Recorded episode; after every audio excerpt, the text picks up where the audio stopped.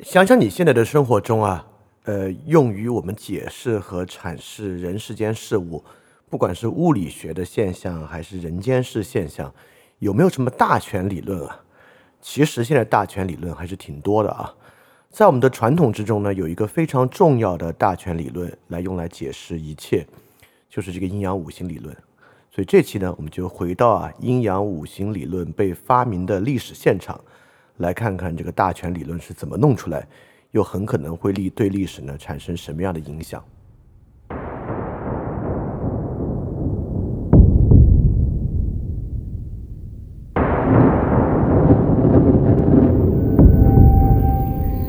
中国人学习中国史，不是纯粹的知识，而是一种带着身体和血液的经历。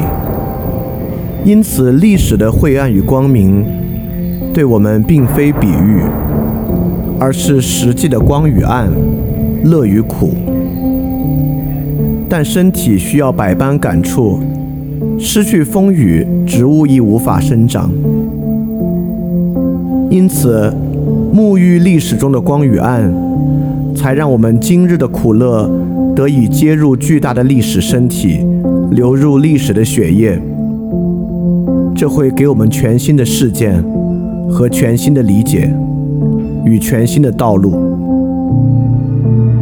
翻天二点零第三章：中国历史与思想史综观，接入历史的身体。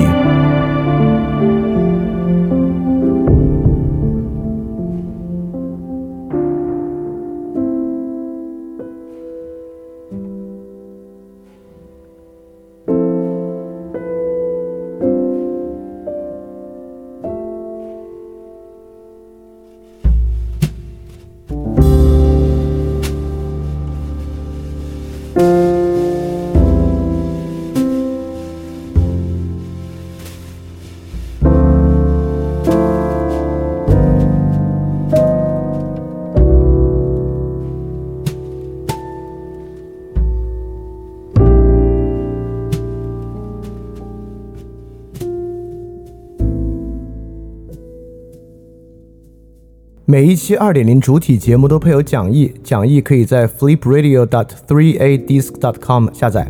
然后，如果你听到节目之中听到一声钟声的话，就代表讲义需要翻页了，跟讲义一起看更加方便。大家周一晚上好啊，欢迎收听新一期的饭店二点零节目，我是李厚成。这个呢是我们二点零第三章的第二十九期节目了，而且眼看着呢，很可能这个第三章的。呃，第一部分啊，就是我们讲到这个汉元帝啊，可能呢，我觉得还有四五期，我们就可以迈向尼采了。我觉得大家都很很期待尼采啊，但是我觉得跟我们今天所讲的内容，尤其是思想史的内容是有关的。上一期呢，我们其实讲到一个历史和思想史交叉的一点。上期我们讲的是盐铁论，盐铁论呢，当然是武帝以及武帝后期一次特别重要的关于财政政策角度的转变。这次财政政策角度的转变呢，它背后的线索是儒家与法家的一次对决，所以说呢，在这个意义之上，它是横跨在历史和思想史两边的。之前在整个西汉部分啊，我们讲的内容都跟历史关系比较大，尤其是对于汉武帝这一朝所发生事件的比较详细的把握，才能够明白在这一朝以及前后各个思想家们他们到底想做什么事情。那么从这期开始呢，我们进入一个对西汉的思想史变化比较重要的一个描述的部分啊。标题呢，我们叫做从这个诸子到哲学大全体系。所谓的诸子呢，自然指的是战国后期诸子百家的状态。那么秦呢，可以说是一个极端状态。这个极端状态之后呢，进入到汉，我把它描述为哲学大全体系。这是什么意思啊？当然就是我们今天所讲的重要的内容。尤其是在盐铁论里面啊，是一个儒法对决。那么在整个西汉一朝的思想史进程之中，也是一次儒法对决吗？我们知道秦呢是典型的法家政治，那么汉呢在罢黜百家、独尊儒术之后，直到王莽的这个非常荒谬的儒家乌托邦呢，好像走的也是一个由法到儒的过程。所以整个西汉的思想也是一个儒法对决吗？啊，这是我们中间一个很重要的问题啊。当然。这问题的答案呢就是不是，比如法对决这么一个背景呢要复杂的多。这个复杂性中间呢，其实跟我们今天的生活和我们每个人各自的思想历程呢就有更近的关系。这期还有另外一个特别重要的问题意识，就是我们最开始报名的时候呢，管这个叫巫术，对吧？我们之前说过啊，中国文化和这个文明相当早熟。你看啊，到我们今天为止啊，我们这边的系统神话已经消失了，系统神话和衍生在系统神话之上的系统宗教，在我们的历史传统之中呢，其实并没有特别存在。你说儒教后来具有宗教的特征，你可以这么说，它具有宗教的特征。但是与其他文明那种系统宗教相比啊，它本身的神话色彩都要少很多。但是在西汉这一朝呢，不管是就是秦始皇和汉武帝都非常最新的长生不老，这自然不是一个非常世俗的事情。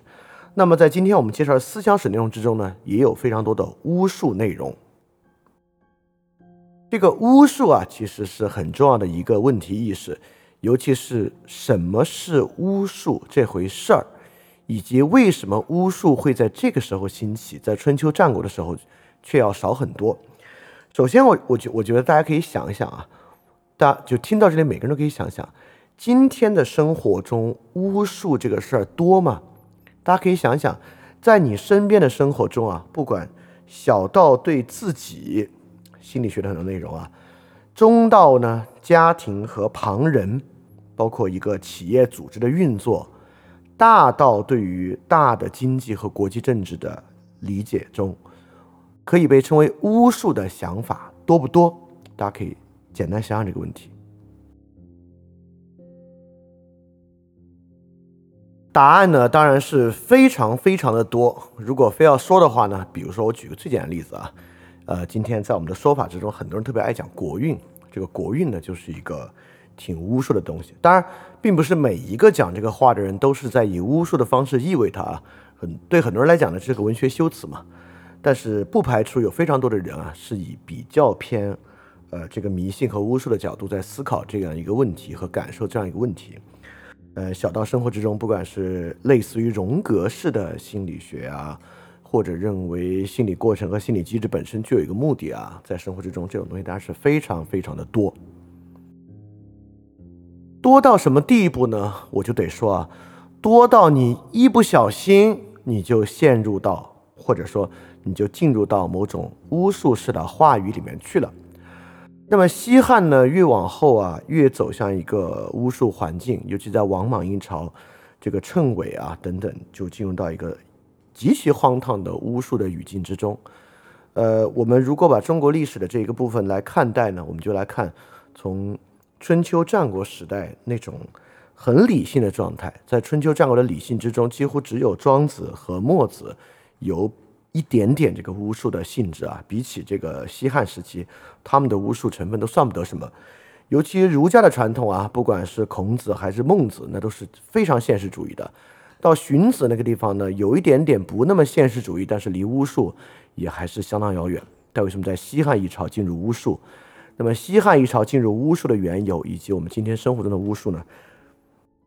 这两个话题是有很大的相似性的，所以我觉得在今天了解西汉一朝思想史进程的过程之中呢，大家可以把巫术和对巫术的感受当做一个比较重要的线索来看待。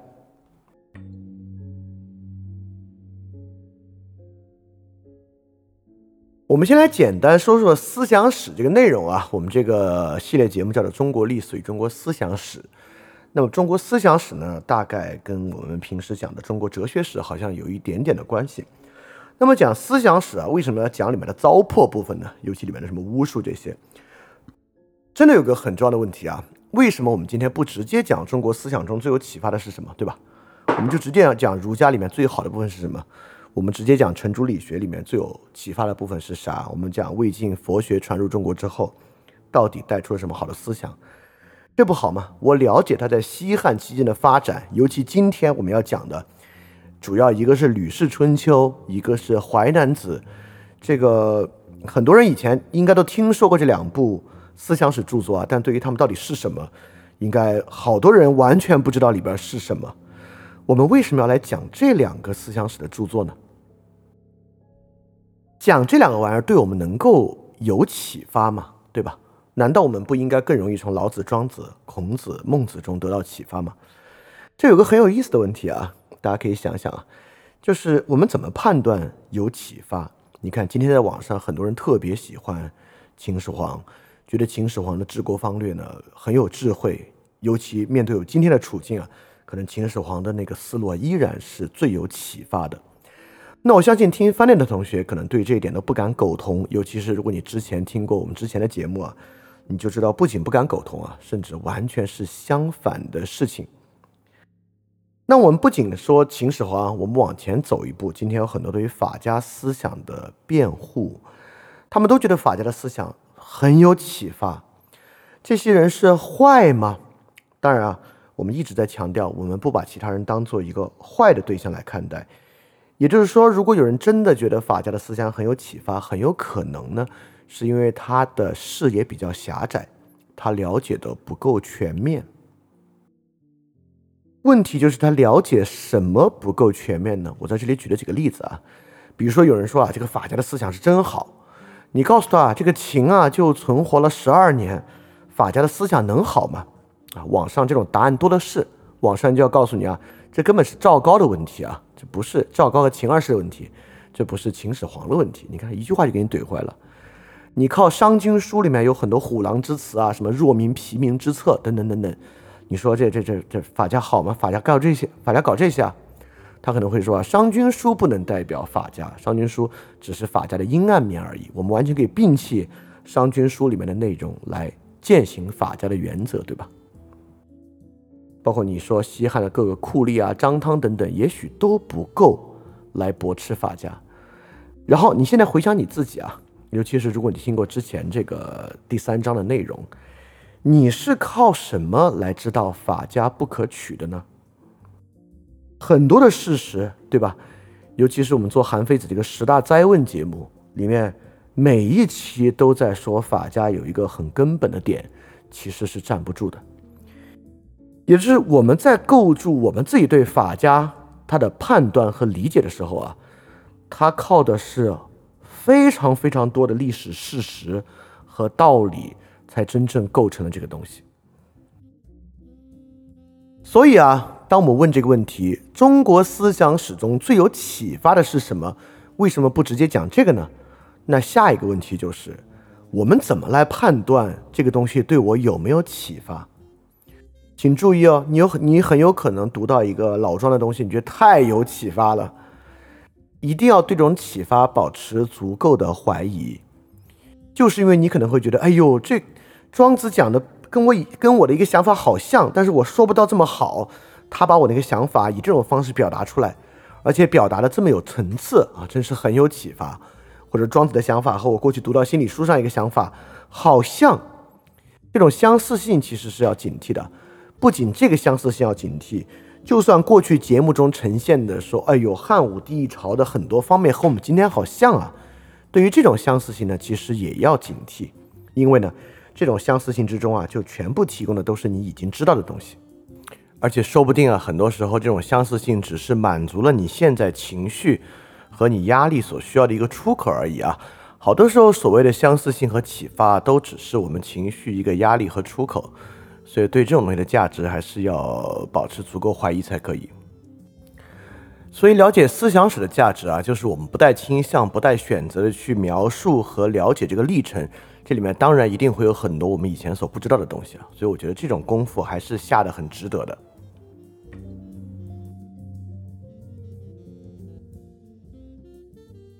所以啊，说起来呢，我就觉得理解这个事儿比启发要重要的多得多，因为只有理解呢，你才掌握了，我们甚至可以说，你才掌握了判断一个东西到底有没有启发性的基本条件。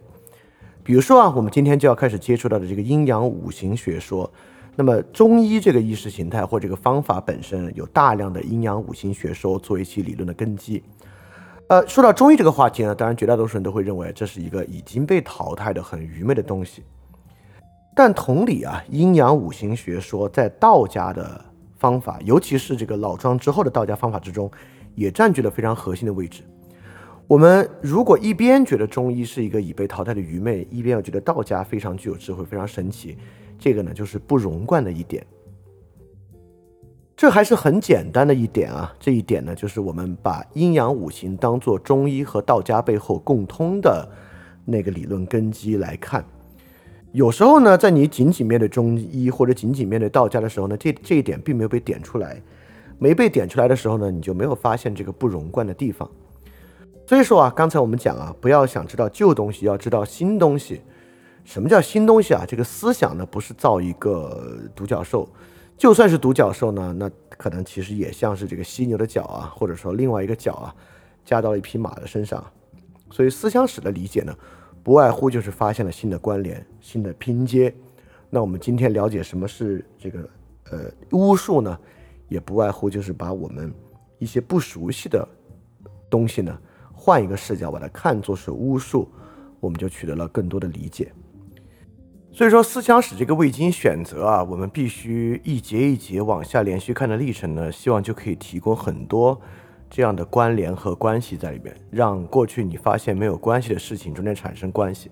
我觉得这个是很重要的一个增进理解的方式。而且我必须说啊，思想史的变化就是最高效的拓宽理解的途径。为什么？我们可以想想这个所谓新的东西啊，发现新的关联、新的拼接，完全有一种思考方式可以脱离任何现实。就比如说，我们现在知道一个玩意叫阴阳五行哦，然后呢，我们就拿阴阳五行来套任何中西方传统的一切，我们来发明问题，来问这些里面有没有阴阳五行的痕迹。比如说，我们来看中国的佛教里面有没有阴阳五行的痕迹。基督教里面有没有类似阴阳五行的东西？我们来看，我们在接触在清朝啊接触国外的技术和文化的时候，有没有使用阴阳五行的理论？甚至我们来看资本市场之中有没有阴阳五行的东西？所有这些设问啊，就是都是有一定的价值的。我们可以脱离任何事实来谈这个设问。但为什么思想史是最高效的途径呢？因为思想史和历史啊是已然发生的真实的变化，也就是说，阴阳五行实际上怎么产生，呃，摄摄入和被什么样的思想体系拿去使用，比如董仲舒的天人感应论，这些都是既发生的东西，已然发生的可行的，且当时之所以发生这个情况，代表它是重要的。比如说，在清末我们接触。呃，国外的技术和观念的时候，有没有使用音响五行理论作为一个转化？很很有可能是有的，但在那个时候，这个想法是不是那么重要，其实很难讲。但是西汉一朝，董仲舒把阴阳五行理论并入儒家，这就非常非常重要。所以为什么说思想史是最高效的拓宽理解的途径呢？就是在过去历史中被发生的、被我们拿出来当做对象研究的，都是第一肯定存在既有。第二且重要的变化和勾连，那么在这些话题中所呈现出来的变化和勾连呢，很可能会比你自己脑内的联想的要高效和重要。啊，当然，随着你自己阅读和知识积累的增加啊，你对于知识判断的直觉或者这种快速的反应越来越好，你可能会比较快速的发现一些重要的变化和勾连。但是你经常会发现啊，在讲比较多哲学内容的时候呢。就会有人在评论区或者在群里问问题，说：“哎，哎，我们有一个想法，里面是不是也跟这个很像啊？”呃，你就会发现，当然我没说这个问题没有价值啊，但很多时候这种提出的问题呢，其实并没有那么的切题。所以我就认为，与其自己碰运气，靠这个 chance 去找到这样的勾连啊，不如直接在思想史和历史的变化中去看，这个呢是最高效的。所以这就是我们讲了一讲啊，这个。问思想史为什么这么重要？它给你什么样的判断力，以及这个判断力背后所需要的东西呢？这个所谓的新东西，就是新的关联和拼接。这个拼接呢，恰恰就是在变化之中来去把握。尤其是我们回来回答这个问题啊，我们思我们如果还希望我们的思想要起作用，不仅是对自己起作用，还是更大的起作用，这个东西呢，全靠这个理解的深浅了。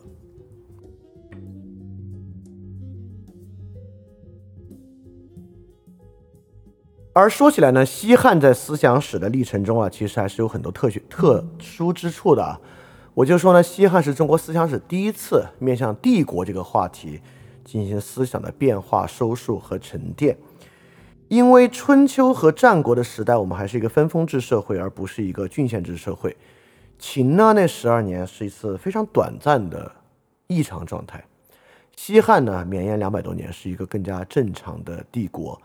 在这么一个正常帝国之中呢，它其实是一种问题意识的收束。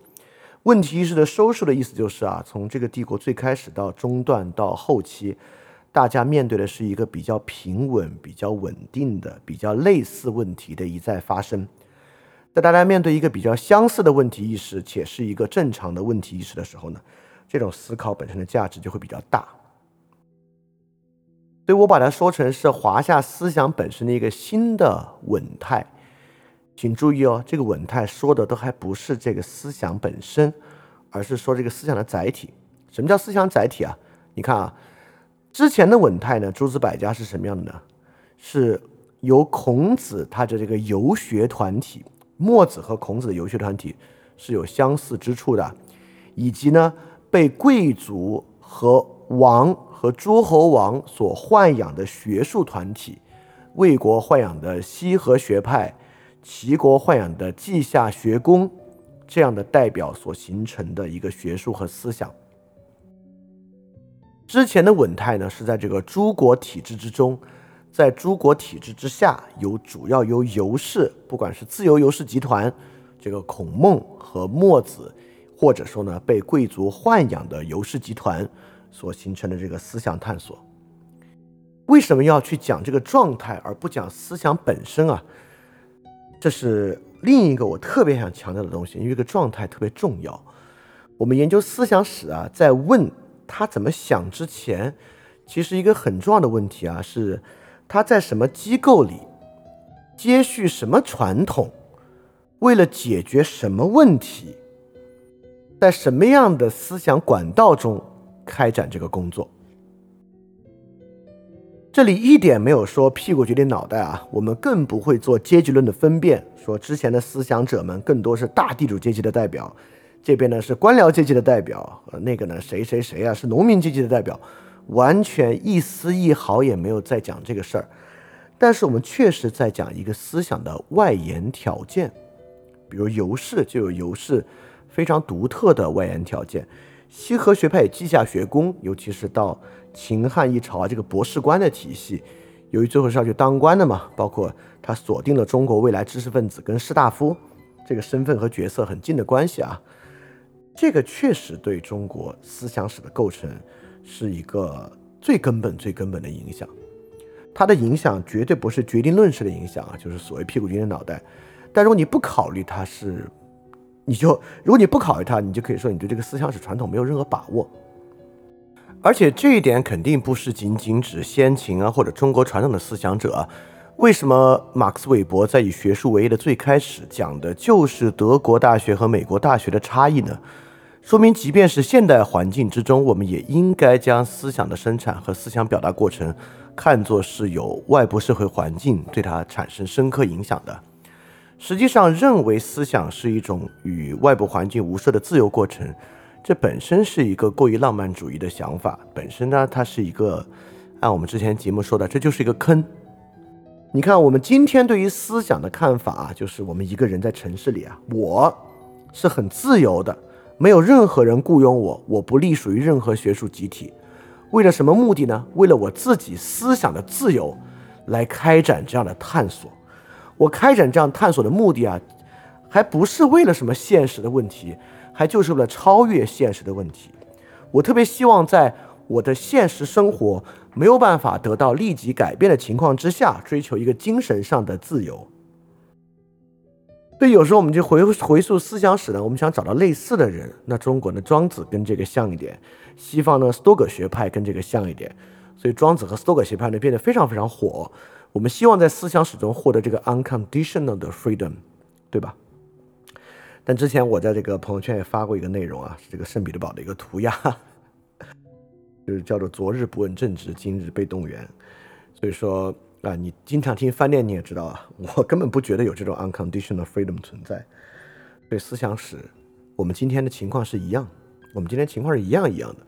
只是我们今天呢，在何种机构之中可能换成在何种技术之中，同样我们要问：为了解决什么问题，上接什么样的传统，在开展我们的思想工作。所以说，对于思想史历程的了解呢，对我们自己而言啊，也是一个用这个翻言翻语来讲啊，也是一个很重要的啥呢？熟练的过程啊。思想跟游泳很像啊，重要的呢是熟练。你越在不同的思想史传统和时间阶段中去探索、去了解呢，你对于所谓思想这个事情啊，以及思想变化这个事情呢，也就越来越熟练。这个呢，才是最重要的东西。所以说这期节目呢，啊，我我我我我我不能够向你给个保证啊，听完之后就有这个启发那个启发，但听完之后呢，至少对于思想史本身有更加的熟练，再加上我们最开始讲那个啊，那个巫术的那个问题意识，不要忘了啊，这期保持对巫术的敏感的问题意识，其实我觉得应该是很有帮助的一期。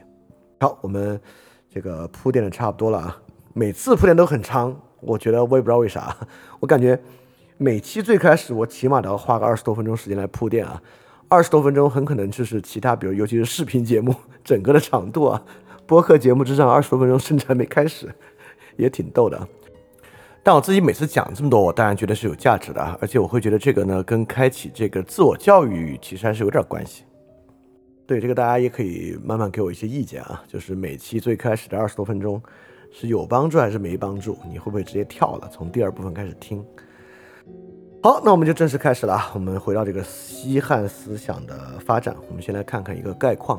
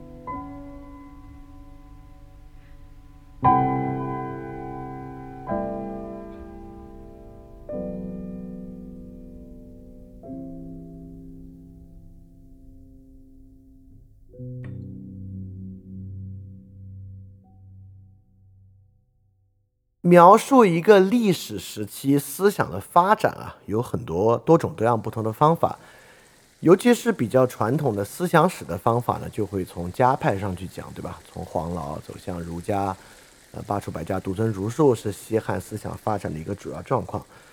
但我觉得在我们的问题意识之下呢，我们还是要去慢慢熟练啊，更有实质的谈这个问题，就是我们尽量不把问题谈的比较虚，我们想呢把问题谈的比较实。有没有比较实的谈法？什么叫比较实的谈法呢？就是我们先从摸得见、看得着的地方谈起啊。我们不要上来就谈概括，我们不要上来就谈这个思想法、西汉思想发展啊，最后抽象出来是什么样？我们先不谈抽象，我们谈些具象的东西。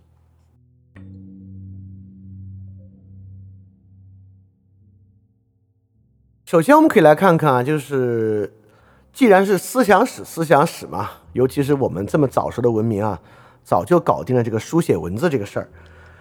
对西汉思想史的发展啊，一定会体现为书写著作的发展。我们就可以来看看哪些著作是在西汉形成的。事实上，很多我们现在看到的古典著作啊，都是在西汉形成的。有多种多样的原因啊。第一啊，这个秦始皇不是搞过一次焚书吗？搞过一次焚书令。他焚书令先焚一次啊，就是项羽攻入咸阳再焚一次，他们俩一前一后就焚两次啊，好多之前的东西呢就丢了，就春秋战国时期的很多内容呢就丢失掉了。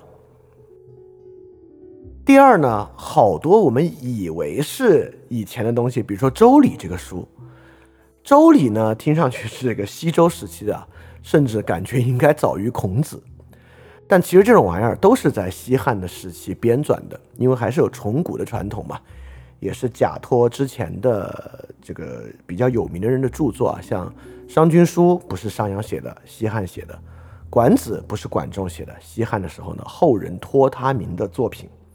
这种作品在西汉的时候呢也很多，所以造成的结果呢，就是上古的历史中很多书籍啊，其实都是在西汉的时期编纂完成的。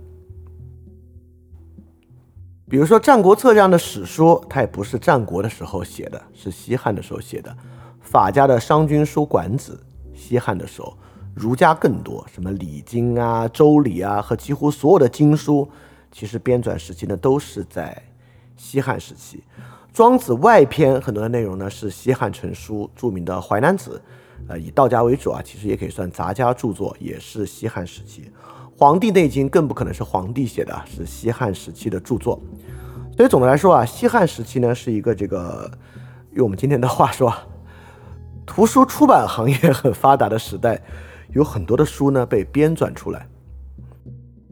而且不仅是这个文化行业很盛啊，西汉从官方之上呢，也是一个献书求书的时代。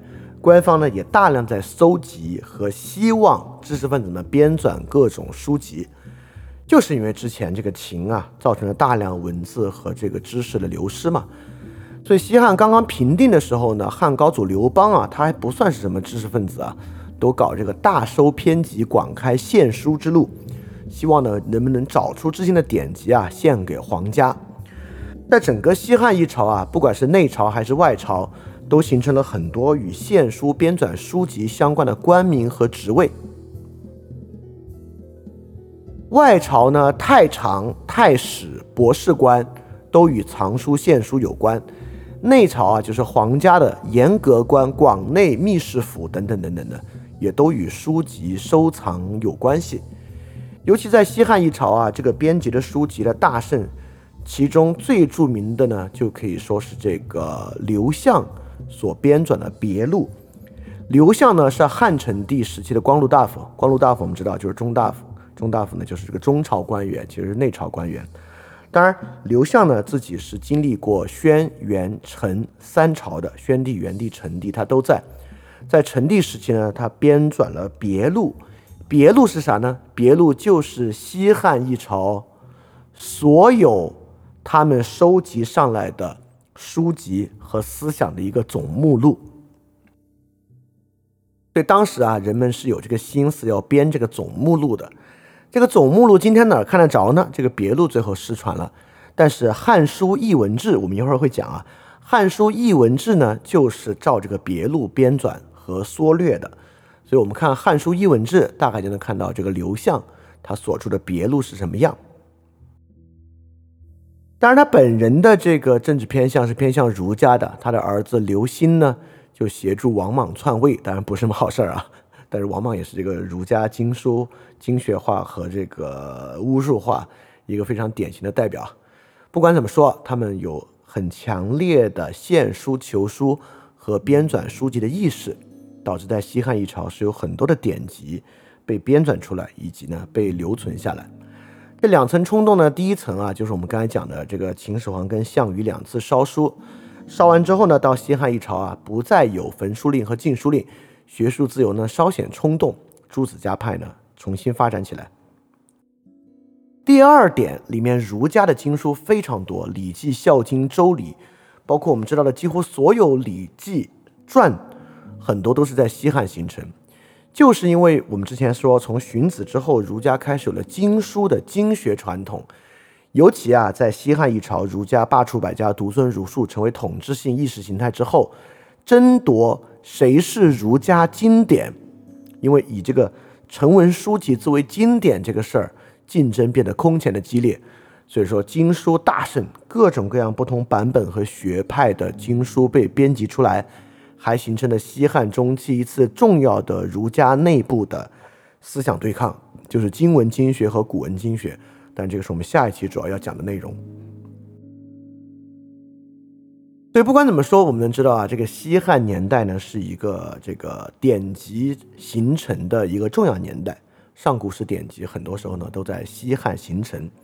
到后面呢，其实很多典籍的形成就没有西汉这么制度化了。比如从东汉往后呢，其实整个社会在走下坡路，然后整个社会本身呢，其实也是比较动荡不安的。在那种时候，肯定并不利于这个书籍本身的编纂。所以对于书籍编纂啊。呃，典籍形成呢西汉肯定是上古史的一个高峰时期。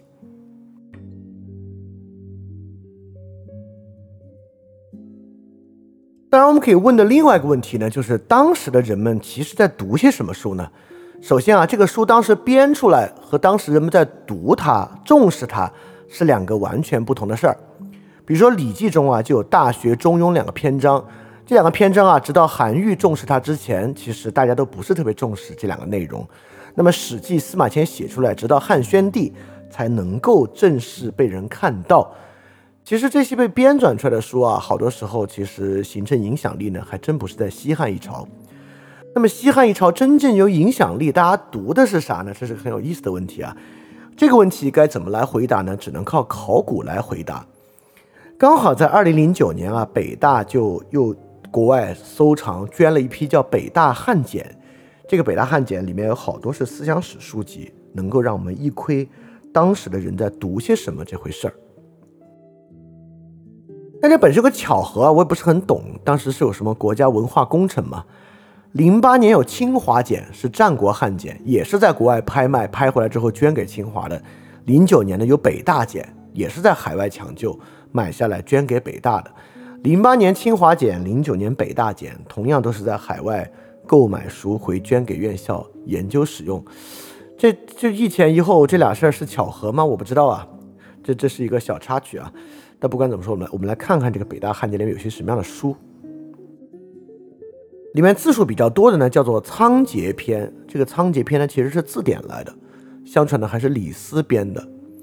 在那样一个年代啊，就人们要认大概三千到五千个汉字来做这个文书工作才能学得会，所以说能够藏有这个字典啊，也并不奇怪。但《仓颉篇》其实之后亡佚了，在这个北大汉简有之前，我们都不知道。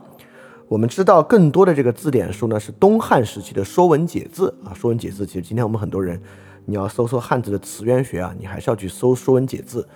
那北大汉简这个字典，当然跟我们今天这种以读音为主的。靠读音反查来认识每一个字的字典状况很不同，它与《说文解字》呢比较像一点啊。所以第一个呢是《仓颉篇》，是一个字典，当时的人们呢要靠这个来认字，也很正常。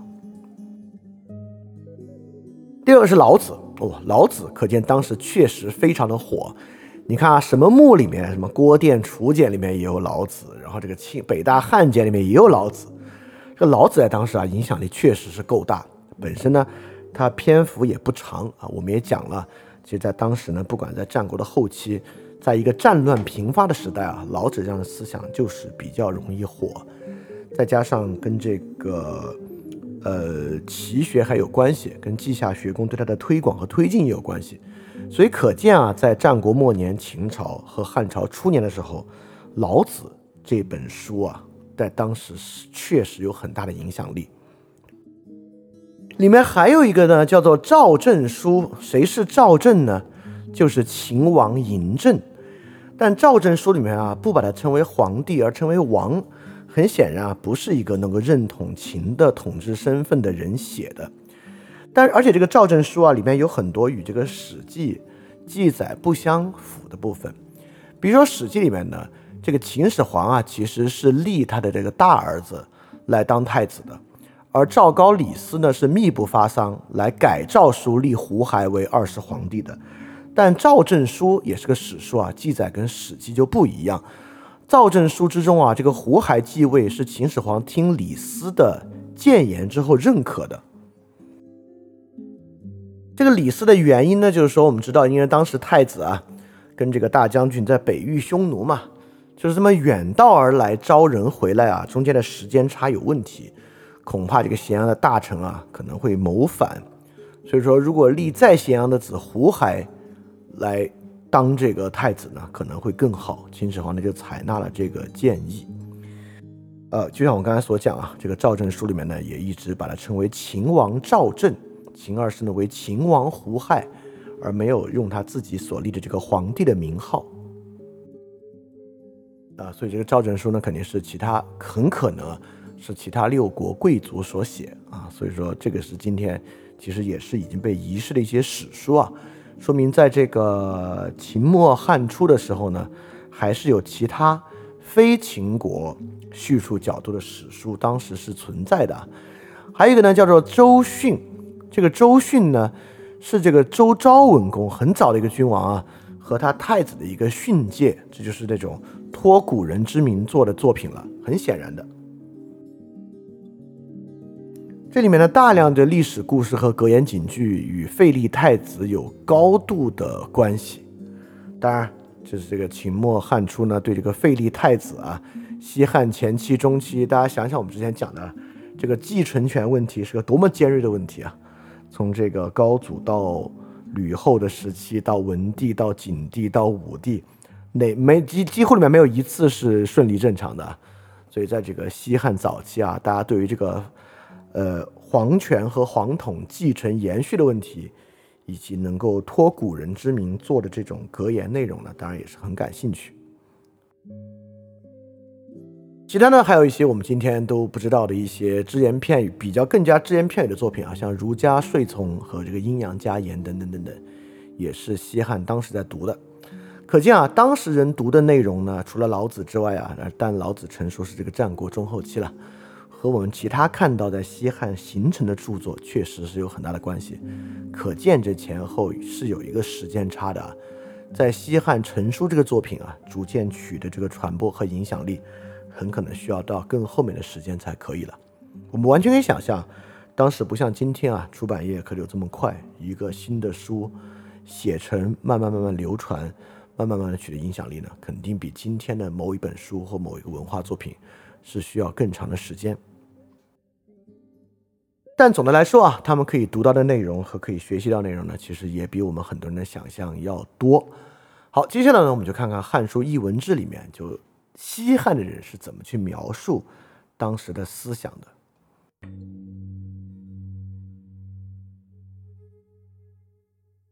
我们之前说了，《汉书艺文志》呢。其实啊，就是这个刘向、刘歆父子所著的图书目录《别录》本身的一个摘录啊，所以他就是能看作刘向、刘歆父子当时对于西汉所有这个文艺作品啊整理的一个集合。这种史籍内容，其实在历史上还挺少见的。我觉得这种史籍内容是对我们了解一个时期的思想发展是很有帮助的。这个它就是一个完完整整的图书目录，里面记载了很多不同的图书类型。其中呢，包括六艺，包括诸子内容，包括诗赋，包括兵书，包括术数，包括方剂啊，这么几个类别。当然，对于思想史来讲，最重要的呢，自然是这个六艺和诸子。六艺呢，就是指这个儒家六艺，就六部重要的经书。可见，在刘向、刘歆父子的时候啊，这个儒家已经取得了。绝对主流的地位，所以说《汉书·艺文志》以及他们的别录啊，最开始呢就是六艺。六艺里面除了传统的易、书、诗、礼、乐、春秋之外呢，还有另外三部《论语》《孝经》和《小学》。尤其里面的《孝经》和《小学》，《孝经》啊是我们下次要浓墨重彩讲的。就汉代以孝治天下，《孝经》成为了呃这个西汉儒家里面巫术意味可能最强烈。一个东西啊，因为当时人们就是治病啊，就是念《孝经》能够驱邪，能够治病啊。这个《孝经》是里面巫术意味最强的，但是挺难理解的，为什么是《孝经》？为什么不是易书是《孝经》，对吧？易按理说是最神秘的，但但居然《孝经》是里面最迷信、最巫术的一个。这个下次我们来细说。这里面怎么记载的呢？比如说诗啊，它记载的呢，其实就是到我们现在为止啊，我们找到的。跟《诗诗经》啊，《诗》就是指《诗经》啊，跟《诗经》相关的诸多版本有哪些？什么版本呢？我们之前说过啊，就是中国古代叫做这个经传子集记等等的，有各种不同的文体。经呢就是最具有权威地位的当时的那部经书，是什么就是什么。传，比如说《左传》《公羊传》《谷梁传》，就是对《春秋》本身做的注释，就叫做传。故呢，其实就是训咕咕的这个通假字、说记等等的，是比传的地位更低的一些注释和说明。这里面就记载了很多，比如说《诗经》啊，当时就有齐、鲁、韩三个本版本，就是有三个版本的《诗经》。这个呢，也符合我们之前讲的，从战国后期到西汉。是这个齐学鲁学在并争的这么一个局面。这里面除了三个经书版本呢，就有很多的故说记。鲁故、鲁说。齐国呢分为后世故、孙氏故，包括后世传、孙氏传、杂记。韩诗经呢也有韩故、韩内传、韩外传、韩说等等等等的。但以上这些呢，今天全部已经消失殆尽。另外一个这个译文志记载的这个诗的传统啊，叫毛诗和毛诗故训这两个，一个是这个经书毛诗，第二个呢是它的孤训毛诗孤训。毛诗呢就是我们今天所见到的版本，今天我们所读的《诗经》呢就是毛诗，毛诗依然属于鲁学，毛呢就是鲁国人毛亨，所以毛诗呢其实也是很接近鲁学《诗经》的一个。我们今天也认为毛诗是。比较有原始儒家风范的一个《诗经》编纂啊，所以说也算是鲁学得胜的一个象征吧。好，这个是关于六艺的部分啊。然后诸子的部分呢，在《汉书艺文志》啊，就是这个别录里面记载了儒、道、阴阳、法、明、墨、纵横、杂、农、小说这几家，就是这一共有一二三四五六七八九十。十家，当时诸子呢分这十家，这部分怎么记载的呢？它就不是按这个经传故说记来记载的了，就是这个家派有多少篇目流传在外。我们以这个道家为例啊，这个道家篇目呢就非常多，有好多我们今天都不知道啊。比如说这道家记载了伊尹所说的内容五十篇，伊尹呢是这个商汤的这个国相。是绝对不可能是伊尹本人写的，一定是后人假托他之名写的。跟伊尹相关，就是呃以伊尹的名义写的呢有五十篇，太公是就姜太公，以姜太公名义写的呢有二百三十一篇。新甲商纣王的一个臣子，以他的名义写的呢一共有二十九篇。玉子呢，是指这个楚国的这个被周文王分封了楚国的开国君王，也是超级远古人物啊。就他写的有二十二篇，管子写了，管仲写的有八十六篇，老子临氏传经传有四篇，老子传世的经说有三十七篇，等等等等，这些都不太可能是本人写的，应该都是后人托其之名写的。好，我省略了一下，因为量很大。到本人能写的呢，庄子有五十二篇，列子有八篇，这里面呢有可能有些是本人写的了。然后到稷下学宫下田骈，就是田子有二十五篇，这个秦楼子有四篇，这些呢很有可能都是本人写的。还有黄老黄老嘛，这里面也记载了黄帝系列，以黄帝之名写的更更不可能是本人写的。也有若干若干，也就是说当时能找到的传下来的跟道家相关的这个著作。全部都收集起来，量是很大的。里边前几家派，像儒道、阴阳、法家等等等等，啊，在这个西汉一朝啊，至少在别录和译文志中，都有很大量的文本啊，所以当时文本量是不小的。好，以上的内容呢，其实我们都能看到啊，西汉思想呢是一个比较发达，其实说起来呢也比较自由的时代。在这个时代呢，有很多不同的思想啊，在彼此竞争，有很多不同的书呢被写出来，啊，绝大部分书呢都是假托先人之名写的，这也符合我们的崇古传统。好，我们现在慢慢慢慢要从中理出一些线索来了。这个线索呢，我们先从这个司马迁的父亲司马谈写的一个《论六家要旨》开始说起。这个司马谈的《论六家要旨》呢，被司马迁完整的收录在了《史记》之中，因为《史记》里面很多内容都应该是他老爹司马谈去整理出来的。《论六家要旨》呢，就是评价啊，就是诸子学说中六家的学说。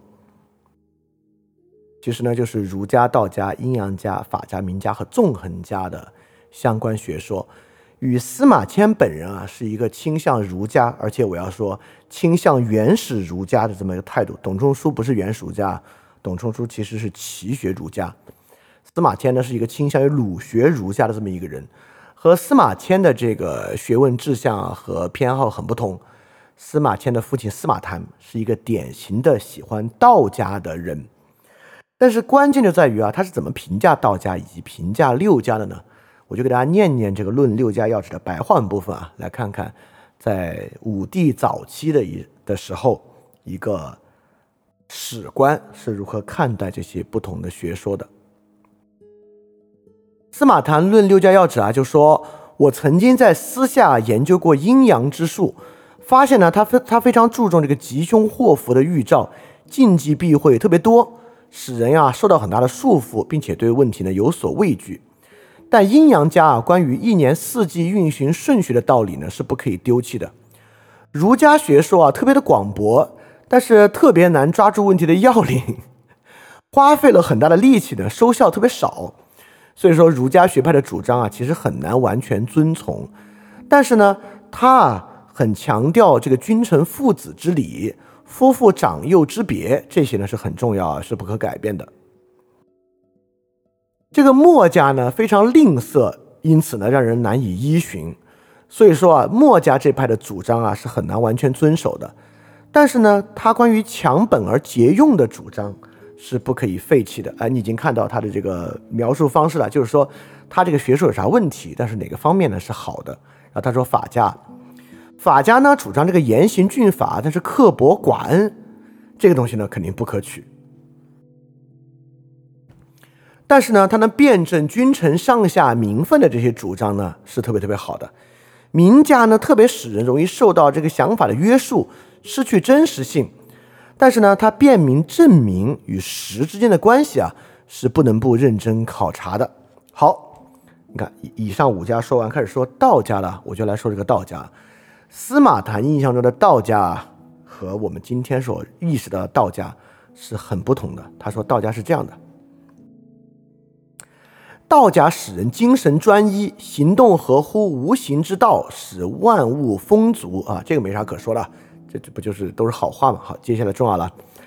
道家之术是依据阴阳家关于四时运行顺序之说，又吸收了儒墨两家之长，摄取了民法两家的精要，随着时势发展而发展，顺应事物变化，树立了良好的风俗，应用于人事无不适宜。而且一直简约扼要，容易掌握，用力少而功效多。你看，在他的描述中啊，这个道家是这个博采众长，集各家之大成的这么一个东西啊，和我们今天尤其是说理解的老庄是非常非常不同的。他就接着说啊，这个当然接接着不念了，就是接下来就是道家的各种各样好处。在司马谈的描述中啊。道家是一个博采阴阳家儒墨明法之精要所形成的一个集大成的学派。所以说，当我们明白啊，我们说汉初呢种黄老之术，汉初种黄老之术，那个老子里面那个皇帝老子的道家，包括我们之前讲啊，他其实跟我们的老庄的这个想象很不同。大家要想象，就把它想象成圣道法家是最合适的。哎，还真是如此。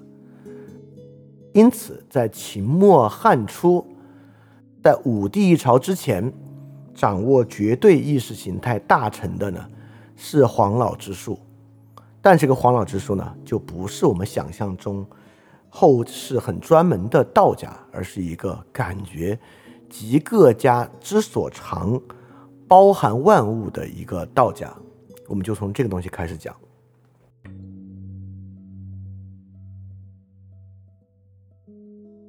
所以你看啊，当时啊出现了一个很厉害的道家，这个道家呢以很开放的思想姿态啊，博采众长。现在我们就要回溯这个道家咋来的，这个道家怎么在秦末汉初占据统治地位。以及这个道家是如何影响后面的思想发展的？当然，所所谓影响后面思想发展，我们最想讲的就是怎么影响儒家的思想发展的，我们就来讲这个内容。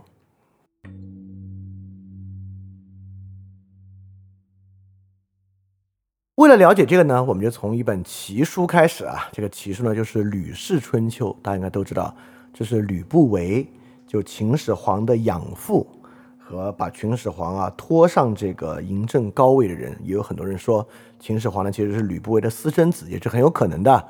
就是他所编纂的一本奇书。这本书呢，当然不是吕不韦 自己写的啊。在秦末的年代，还是这个游氏的黄金年代，就是战不是秦末，战国的末期。战国末期呢，有战国四君子，每个人呢都养门客上千。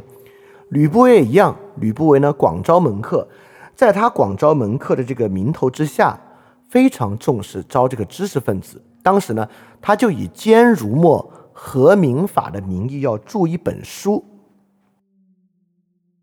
为了著这个书，当然需要很多知识分子呢。这里面呢，就包括李斯。我们知道李斯是荀子的学生，荀子一度呢是稷下学宫的首脑，就可以说是稷下学宫的校长这么一个人物。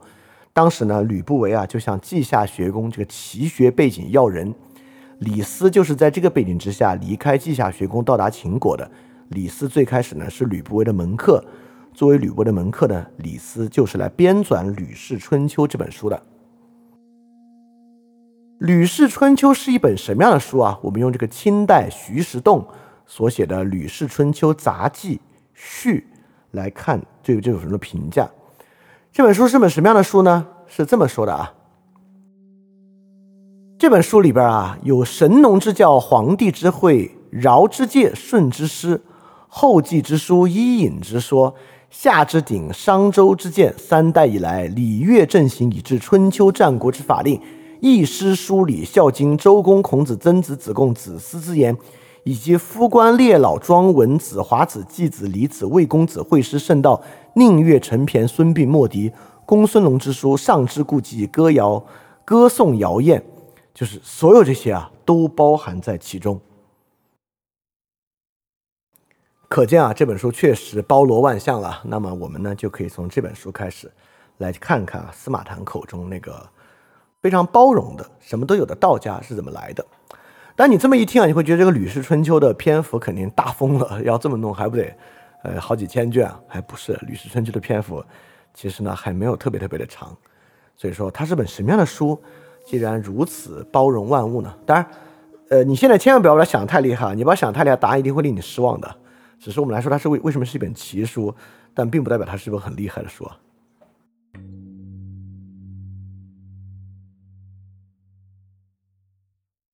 首先，我们要从名字上来问一问啊，就这本书叫《吕氏春秋》，它为什么叫春秋呢？它是一本史书吗？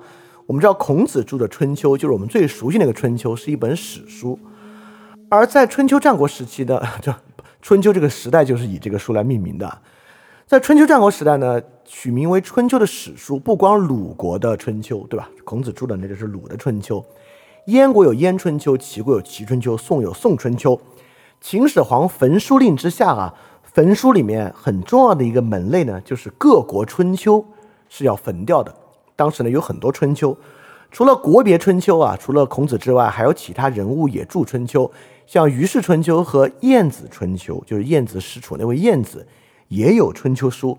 这些春秋书呢，今天也有很多片段留下来。比如晏子春秋呢，它并没有像孔子一样来记述年代，但是呢，确实也是史书。比如说，我摘了一句《晏子春秋》的这个“庄公奋乎勇力，不顾于义行，勇力之事，无济于国”等等等等啊，很明显啊是在讲这个庄公。《晏子春秋》呢也在讲史事。那么，《吕氏春秋》是一本史书吗？是一本遵循啊这个孔子春秋传统的一本史书吗？还真不是。《吕氏春秋》啊分为三部分：十二纪、八览和六论。什么叫十二季呢？十二季就是它取名为春秋的原因，就是它是讲了春夏秋冬，这是四个，怎么凑十二呢？春夏秋冬每个分为三个时节：孟春、仲春、季春。孟仲季嘛，就是开始、中间和结束；孟夏、仲夏、季夏，以至于秋和冬。都是如此啊。这个呢，就把一年的四时又以孟仲季分成十二部分，因此叫做十二季。这十二季里面写的是啥呢？写的是十二个时节发生的史实和事件吗？还真不是。比如说啊，我给大家摘录这个仲夏大月里面的一节。这个仲夏大月在说啥呢？我直接念白话文啊，就说天下太平，万物安宁，一切呢都应该顺应正道。只有在这个情况之下呢，音乐啊才可以被制成。制成音乐是有条件的，必须节制嗜欲。只有嗜欲而不放纵，才可以专心啊从事音乐。从事音乐本身呢也有方法，必须从平和的状态出发。平和呢产生公正，公正呢才能近乎于道。所以只有得道的人啊，大概才可以和他讨论音乐吧。跟历史一点关系都没有。十二纪里面全是这样的，很抽象的与道德、治国、音乐、传统、礼教、战争相关的各式各样的内容。所以这本《春秋十二纪》是从时间的角度之上，抽象的包含了一切时间的一本书。十二纪就是里面最关键的。什么叫八览呢？这个“八”字从哪儿来的？我们说十二纪。是来自于四个季节，每一个分孟仲季，三个阶段分成十二。八览的八从哪来呢？就是八荒八方，就是八个，因为九大方位啊，除了中间之外，其他八大方位就叫八览。六论的六哪来呢？就是天下六合，比如六合之内，呃，六合之外，君子存而不论，对吧？那既然六合之内，君子就要把它完全搞明白。所以从十二纪八览六论啊，这个篇名的名字你就知道，这本书的野心之大，几乎就是天上天下的一切，我们都要在这本书里包括，要在这本书里面搞明白这么一个意思。所以它非但不是一本史书，比如说孔子著春秋啊，写到啊。这个鲁隐公，如果没记错的时候，其实就完了。那之后历史当然要继续往后发展了，往后发展的都不在《春秋》这本书的这个概括之中了。那么这个《吕氏春秋》就不一样了，《吕氏春秋》呢不受时间与空间的限制，十二纪八览六论包含了天下一切事物的抽象道理。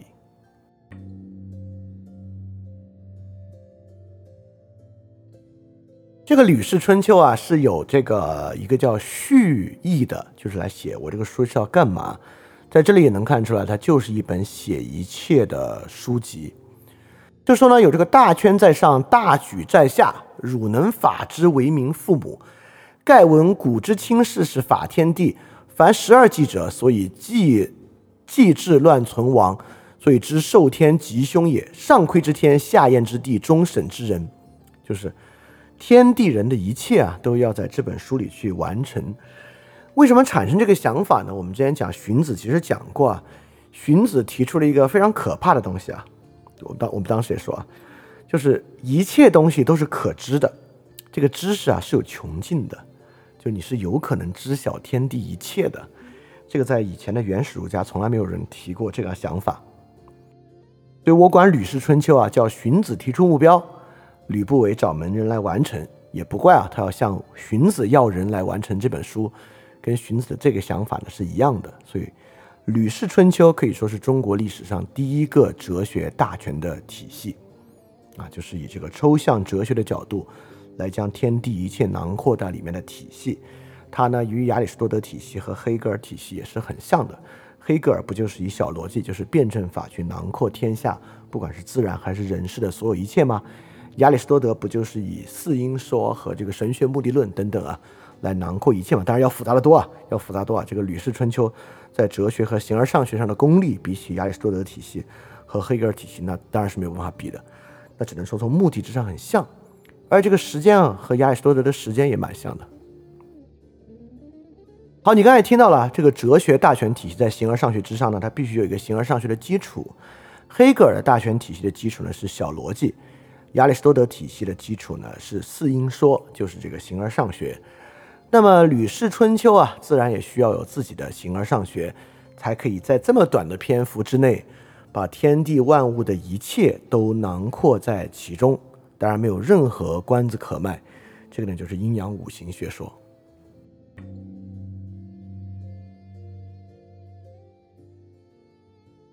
要搞这个大权理论啊，肯定得有一个极其高度抽象的理论才可以完成的。这种理论呢，就是孔子绝对不会去碰，也绝对不相信有这个东西啊。但是有些其他的思想家呢，呃，从荀子开始啊，之后就相信有这个玩意儿。啊，尤其这个五行，呃，把阴阳五行糅合到一起的呢，是这个阴阳家的邹衍。邹衍呢，也是稷下学宫的人物，荀子的同事，可以这么说。在当时那么年代，这个奇学呢，是相信这套东西的。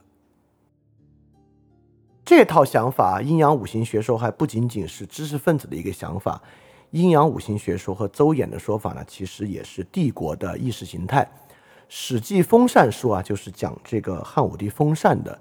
里面就讲自齐威宣之时，邹子之徒论著时武德之运，就是齐威王齐宣，齐齐威王齐宣王之时啊，这个邹衍和他的这个弟子们就开始描述这个武德之运。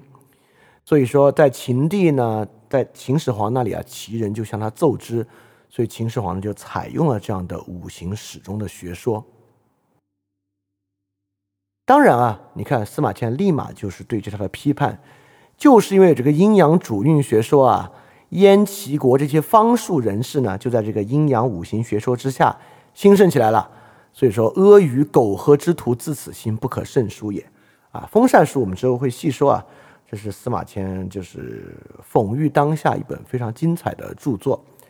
但是我们能发现呢，就是这个邹衍啊，以及他所发明出来这个五行始终学说啊，可不是一个小传统的，是已经被帝王认可的。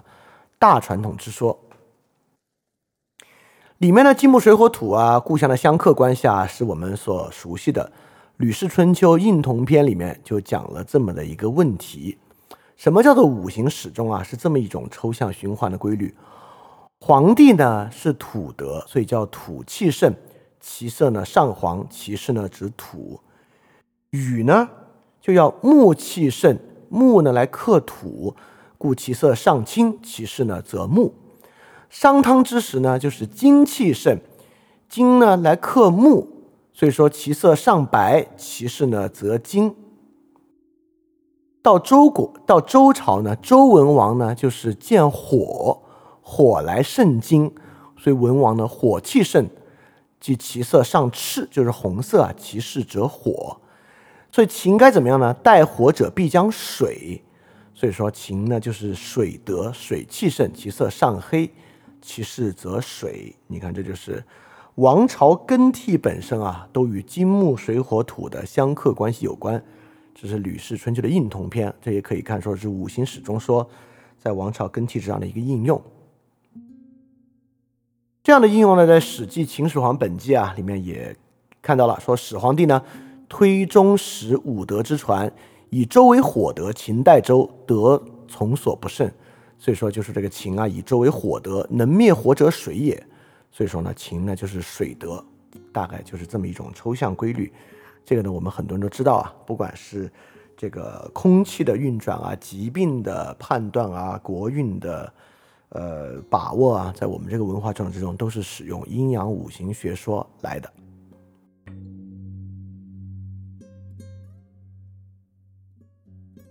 当然，我刚才说阴阳五行学说，其实跟在刚才这个五德始终说里面啊，还只有这个五行，并没有阴阳。阴阳五行四时其实最开始是不相干的三回事儿。这三个东西捏到一起呢是邹衍，然后推而广之的呢是这个吕氏春秋。呃，首先呢，这个阴阳五行和四时啊，尤其是四时这个玩意儿。绝对是农业民族的一个大权理论啊！不管是我们的这个农历啊，还是我们这个春夏秋冬四时的关注啊，都与农业的生产的循环周期大有关系。《论语·养虎篇》啊，就有这个四时，四时行焉，百物生焉这样的话。所以可以说啊，农业文明呢非常关注这种四时循环的时间观念，而且四时的更替交替啊，就是我们所把握的最直观的现象存在。我们的现象呢，就是以四时构造而成的。这个呢跟阴阳家无关，早就有了。阴阳这个概念啊，阴阳的消长啊，道的原理呢，跟道家和阴阳家就有关系了。在老子里面呢，就有很多描述阴阳的内容。阴阳这个事儿呢，其实是一种呃形而上学的，对吧？它其实是二元论嘛。不管是昼夜啊、黑白啊这种二元论，在西方、在东方，在任何文明之中，包括这个伊朗的这个传统阿胡拉马自达和这个邪神之间的关系啊，都是有这个二元论。二元论没什么稀奇的，阴阳消长啊，事物之间从极端到另一个极端的变化啊，只要是在各个文明有好琢磨的人，都能琢磨出这个东西来。然后呢，就这个五行相克。这个五行呢，其实最开始就是五个元素，是五元素论。五元素论其实你看，这这个希腊也有啊，希腊不是有这个四元素论嘛？就是土、气、水、火四元素，然后还有这个以太，加上以太呢也是五元素，但以太呢是灵魂的这个质料啊。啊，我们这里质料金木水火土其实都是物质质料，所以五行呢最开始是质料。这个东西呢，也不是阴阳家的传统。墨子的著作之中呢，就在很多地方提到过五行。但那个时候呢，五行其实还是以五元素说存在的，认为啊，这个世界是由有限元素构成的。在各国的早期文明之中呢，其实也存在。这个呢，也没有什么可奇怪的。真正奇怪的，也不是说奇怪啊，真正比较形成大系统的是把这三玩意儿融到一起。四时五行阴阳融到一起，所以四时呢是最基本的现象，阴阳呢是这个 dynamic 动力，就微观的二元论，五行呢就变成了宏观涌现出来的结果和规律了。所以，比如说五行五德五德始终说，就是这个历史规律宏观的。你看这个五德始终说啊，都有个结论的，它不是循环的，就是汉朝认为自己克勤啊，所以汉朝也是水德，他不会认为自己又回到土德了。这跟马克思想法有点像啊，这个历史是有单一方向的，所以有个历史宏观规律，所以把四时当做现象，所以现象界呢是以四为呈现的，而这个动力的动力因啊，我们用亚里士多德来讲啊，动力因呢是有两种动力和阴和阳，到这个形式因啊是有五的，一定要凑出五来啊，这个就成为了历史规律和宏观的一个把握。所以在邹衍这里呢，其实完成的是五行阴阳四时的三合一，这是农业民族基于时节和空间的一个大全的形而上学理论构造。这个当然你要让我说，我觉得比四音说差的就还有点远。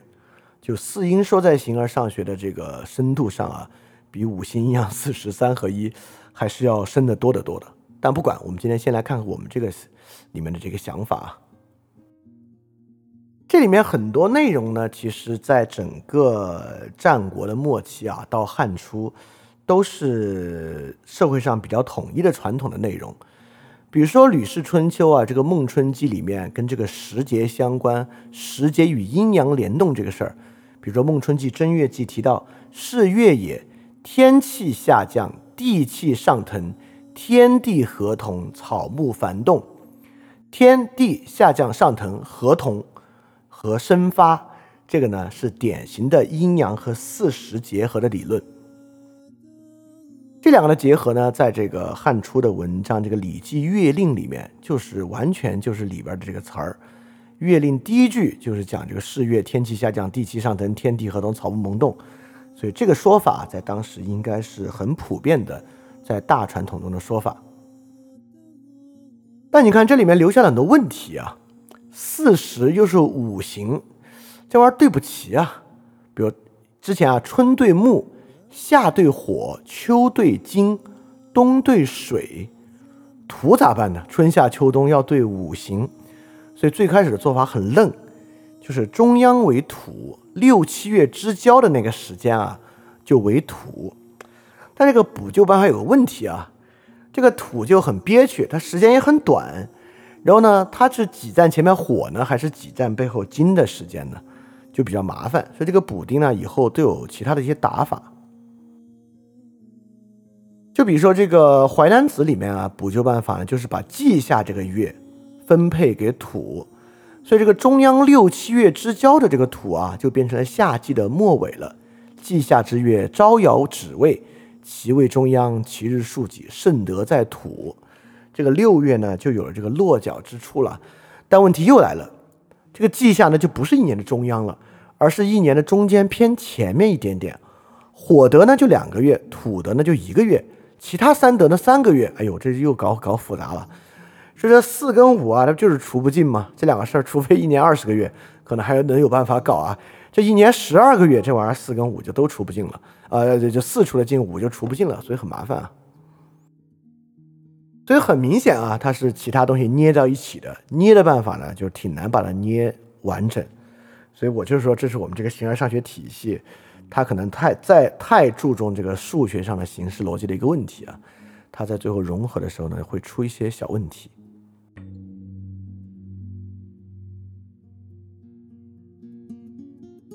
当然啊，最后他把这个捏到一起呢，就是要形成一个非常工整的系统，时间啊、阴阳啊、五行元素。比如《周书》里面，他就要找这么一句，在《吕氏春秋》之中啊：“万物春生夏长，秋收冬藏，天地之正，四时之极，不义之道，生长收藏。”这个呢，就成为了四个不同时节，人们要去把握和保持的一个节律。这里面呢，就有阴阳的道理在其中。看起来说的是农业，但当然讲的就是政治。《吕氏春秋》这个书啊，是吕不韦写给秦始皇看的啊。它里面有个很大的目的，就是什么呢？是要让秦始皇改变秦一直以来的政策。在《吕氏春秋·察经篇》就说啊：“治国无法则乱，守法不变则悖，悖乱不可持国。事易时移，变法已矣。”就是说，治国呢不能够没有法。但如果你固守一个法不去变化呢，就有悖谬了，悖谬混乱就不可以治国，不可以持国。所以按照四时阴阳变换的法则啊，这个国家的方略和方针也是要变化的。所以秦呢就不可以持守一直坚持重刑的方法，一定要有所改变。所以搞这一套啊，搞到最后其实还是一个很明显的政治目的。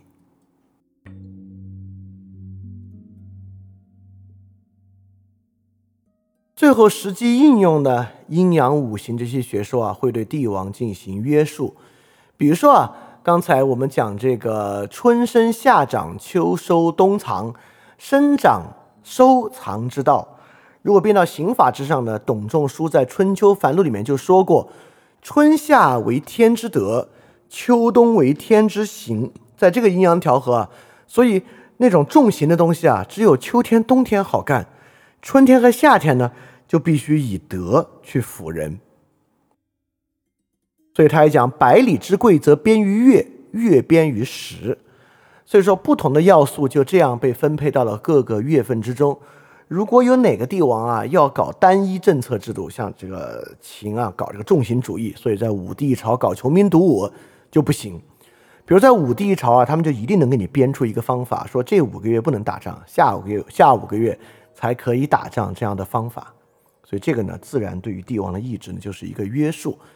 除了时节之外啊，天人也是阴阳五行学说里面特别重要的一个点，就是在帝王之上呢，抬出天这么一个形而上学的对象。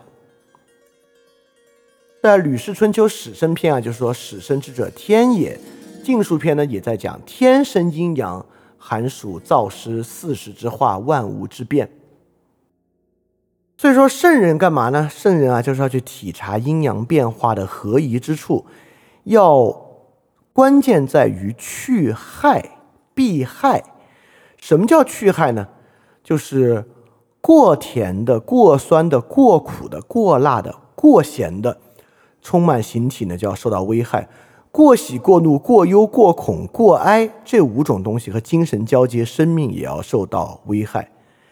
你看，这不是又在凑五吗？大甘、大酸、大苦、大辛、大咸，大喜、大怒、大忧、大恐、大哀，五者冲刑生害，五者皆神生害。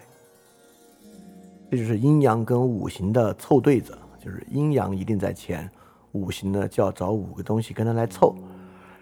但其实啊，《吕氏春秋·晋书篇》讲的呢，虽然你看套了一个特别工整的阴阳五行的壳子，但讲的是一个儒家的老道理。这个老道理呢，就是不可以过度。这里讲的就是《论语》里面的“至圣文则也，文圣至则始，文质彬彬，然后君子”这样的道理。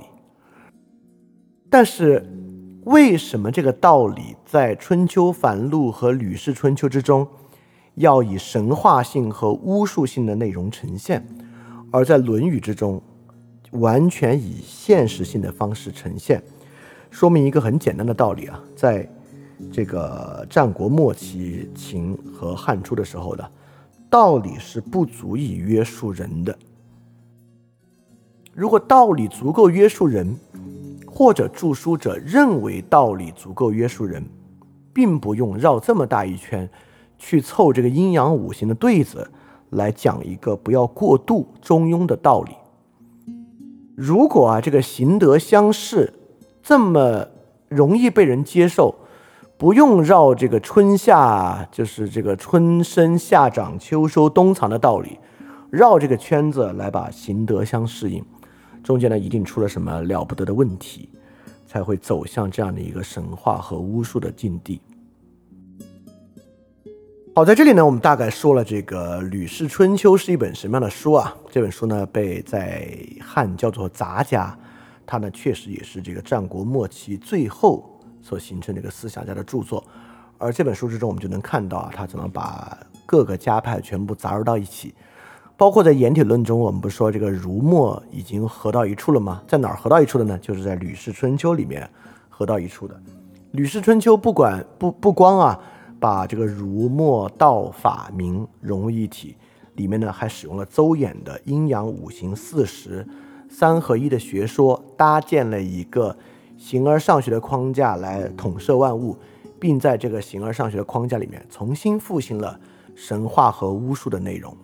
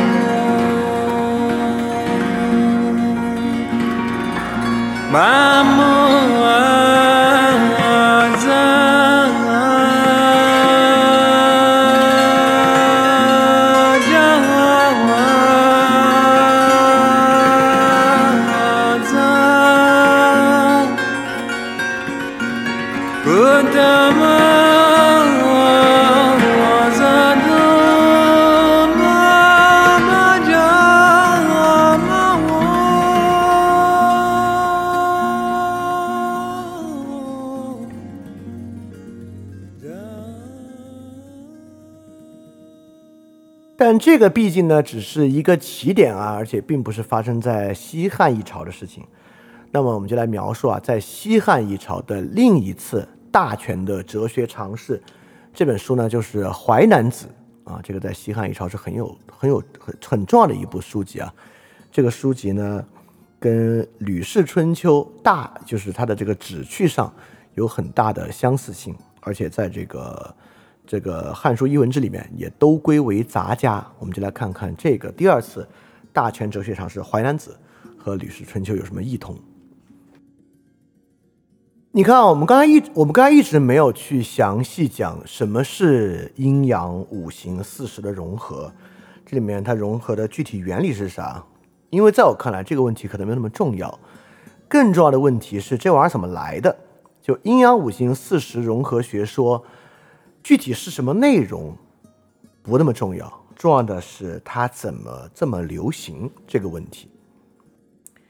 你看，刚刚回答这个问题，我们其实有两个尝试。第一，就是在战国末期，诸子百家的争论结束，帝国将要形成，在这个时候呢，需要一个看上去社会上，不管是从后期的韩非子还是荀子，其实我们会发现，他们都更少进行雄辩式的论述，更少像孟子、庄子一样反复的举出反例进行雄辩，而是直接描述一个抽象道理。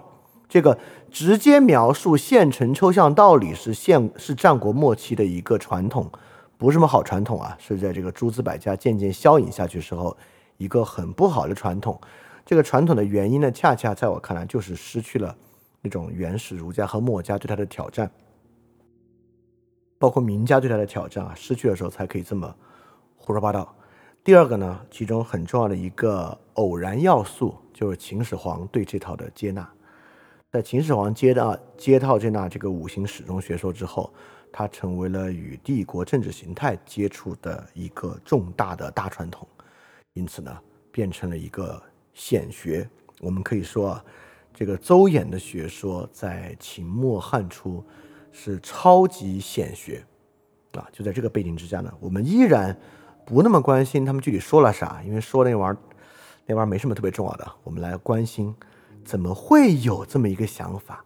谁在接棒推进这套想法，以及这些最终都要走向那个答案，他们是怎么走到天人感应论那边去的？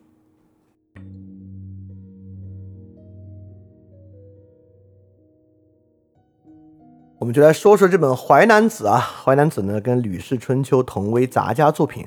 在《汉书·艺文志》讲杂家呢，主主要就讲传到那个时候啊，刘向和刘歆父子的时候，就是《吕氏春秋》二十六篇，《淮南内篇》二十一篇和《淮南外篇》三十三篇。《淮南内篇》就是这个主要的杂家著作啊，讲这个大权哲学理论的。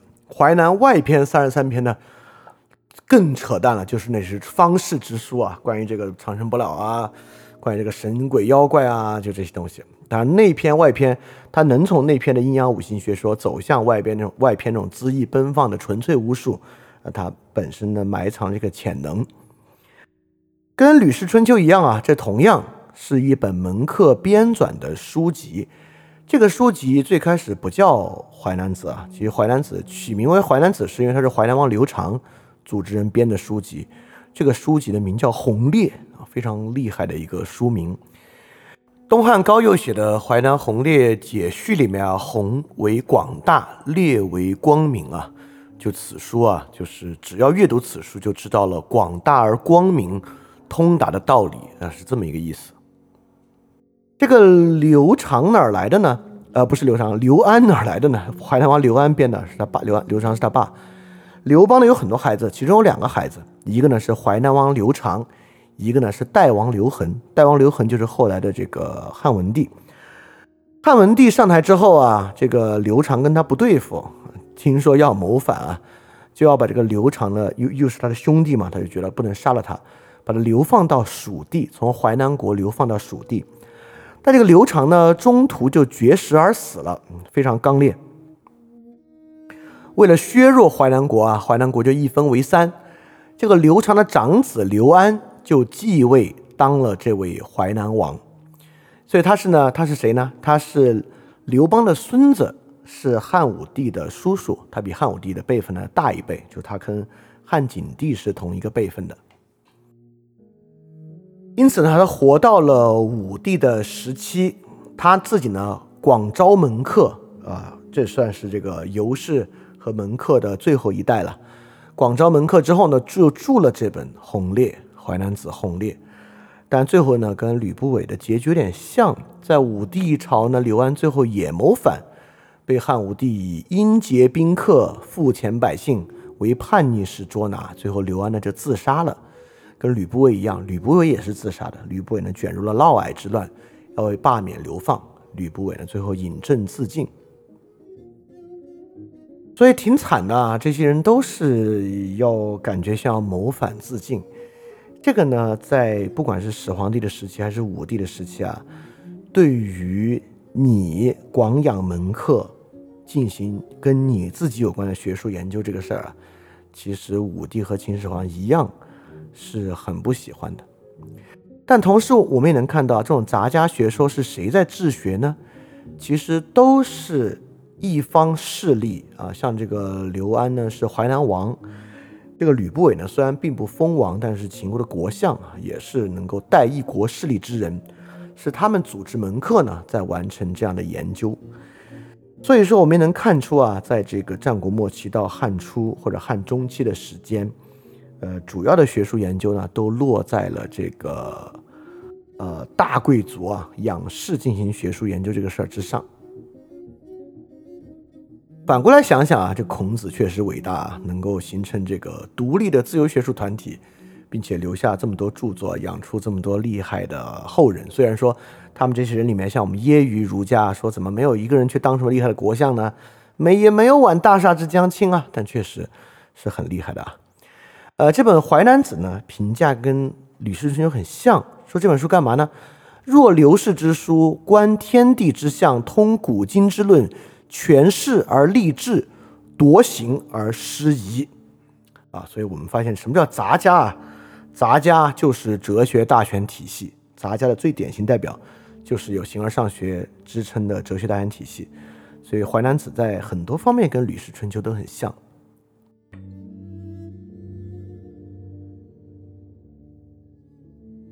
对《淮南子》什么内容呢？它的篇目安排和《吕氏春秋》就不一样了。它不是内篇一共二十一篇吗？第二十一篇呢是这个它的这个可以说是书的目录和总结放在了最后。啊，我这里列出这个一到二十啊，就是第二十一篇的内容，二十一篇里面的一部分内容，就是讲这个每一篇都是啥内容啊？前二十篇呢，第一篇到第八篇是这个根本的形而上学规律，第九篇到第二十篇呢是这个形而上学规律在各个领域的不同演发。比如前面第一篇呢是讲这个根本的道。第二篇呢是讲这个道啊，就是这个阴阳生灭变化。第三四篇呢研究这个阴阳二谛的调和啊，跟这个空间的变化。第五篇呢讲这个时间的变化。第五篇有点像那个十二纪啊，里面有很多内容也是从十二纪里面抄来的。第六篇呢讲这个有点像这个老子跟庄子的主题啊，讲这个小大之变，讲这个不二，光明与黑暗啊，纯洁与浑浊的关系啊。然后第七篇呢，探究这个人人性啊，人生产生的本源，这个人生的五行啊与天的相似。第八篇呢，讲这个 What is good life？讲这个圣人的美好德行是如何来的，古今道德之间的对应。所以第一篇到第八篇呢，是一些根本的，从呃，我们怎么我我我可以形容一下，从最根本的物理学原理到时间空间。阴阳，到这个小大之变事物的现象，到人的现象，到人的道德的一切道理。第九篇到第二十篇呢，就有很多，有有的是讲这个国君统治天下之事，有的是讲道德，有的是讲中央的统一与各地的风俗。就第十一篇奇俗，这这个这个对于淮南子很重要啊。第十二篇呢，讲这个事物的成就啊，等等等等，有好多好多的内容啊，包括第十五篇兵略。很明显的就是讲战争，第十六篇和第十七篇叫说山和说林，讲的呢是万物之间的障碍。十八篇人间当然讲祸祸福的变化，呃，第十九篇叫义物，就是这个文辞与这个道德的关系啊。第二十篇呢，呃，又又又又是回到了一个很大的治国的主题。但我必须说，《淮南子》我没有认真的去读每一个篇目的内容啊，但是对于它大概讲了什么，里面的文字风格，我还是有所把握。这本身呢是一个行文比《吕氏春秋》要华丽的多，行文风格呢半老子半庄子的一个道家色彩极其强烈的书籍啊，确实能看到老子的语言风格，在这个秦末汉初的时候对当时有很大的影响。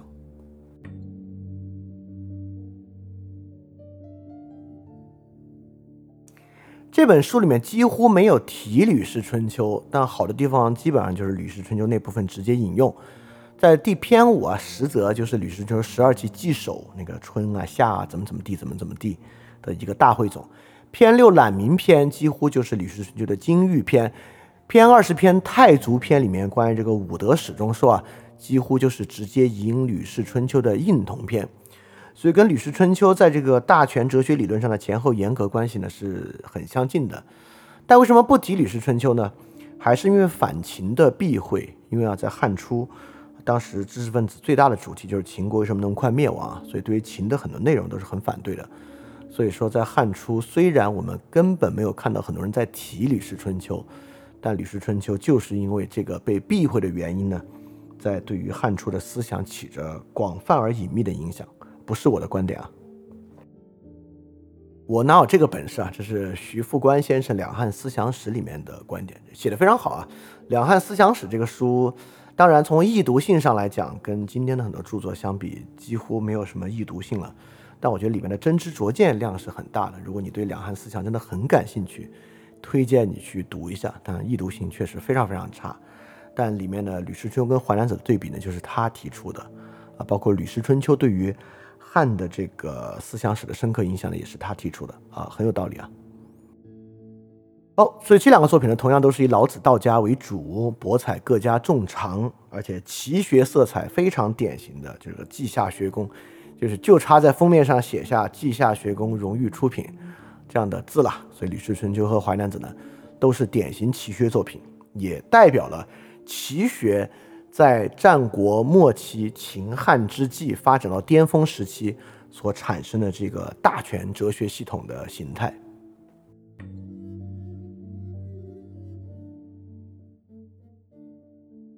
不仅思想风格像，目的也很像。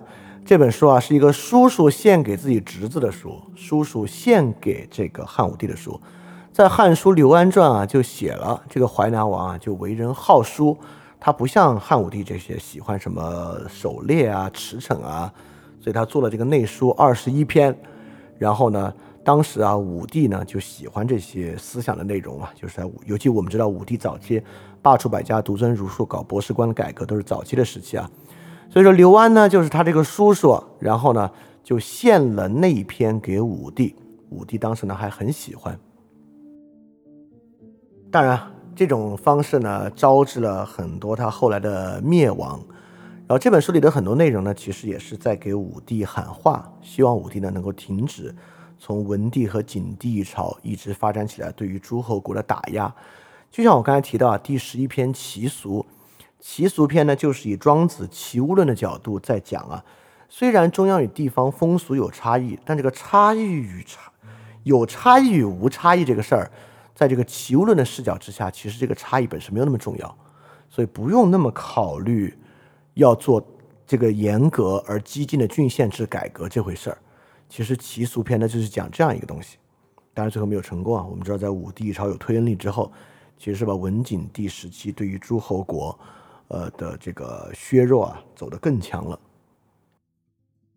但恰恰在《淮南子》这里面呢。跟《吕氏春秋》就呈现出这个不同。首先呢，就是跟我们刚才讲这个庄子的内容，庄子内容在《淮南子》里面啊，已经远远大于了《吕氏春秋》。《吕氏春秋》里面很少提庄子和庄子内容，但在《淮南子》里面呢，庄子的篇目和内容出现的频率呢，就要高得多得多。第二个就是儒家六艺的内容，在《淮南子》里面呢，比在《吕氏春秋》要多一点。所以《吕氏春秋》呢，很偏奇学，就是邹衍的阴阳五行理论。道家的理论和一点点法家的理论，但在《淮南子》里面呢，儒家六艺的理论和庄子的理论的成分呢就要多得多。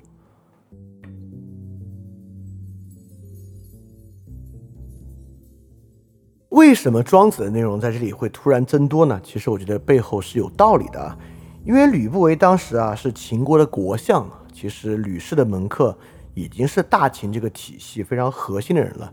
但刘安的门门人啊，在淮南国，其实淮南国在整个汉朝，如果你听了前面节目，你也知道，在汉朝诸分封国体系之中呢，并不是特别重要的，其实是南方比较偏远的国家，比起齐国啊、楚国啊，它的位置并不靠核心，所以刘安的门人呢，已经是偏安一隅的知识分子了。对他们来讲呢，他们其实是一帮边缘的知识分子，不是从齐国稷下学宫啊，走向即将要统一天下大秦。最核心啊，咸阳的这批中央知识分子，他们是一些边缘的知识分子。庄子呢，对这些边缘人啊，其实提供了很多重要的思想资源。第一呢，在《淮南子》之中有大量对于个人精神和心境的关照，这个我们在讲庄子、老子这个我们在讲庄子、老子区别的时候，其实已经讲过这一部分了。这个部分呢是老子比较少，而庄子非常多的。第二呢是齐物论的内容啊，齐物论内容保有了对边缘和核心的差异这个问题本身的关注，其实导向了一个分权制的结论。在老子的内容之中啊，其实很少有内容能找到来支撑分权的。但在齐物论之下呢，这个中央与边缘诸侯国的差异就能在其中体现出来。第三。这个刘安啊，赫然是当不了这个帝国的帝王了。刘安的门客们呢，也很难啊，在中央的博士官上更进一步，因为到他的武帝早期啊，已经罢黜百家，独尊儒士了。他们这些道家人士啊，是很难进入到中央的这个内朝去做郎官的。因此，以天作为抗衡已经不足以了。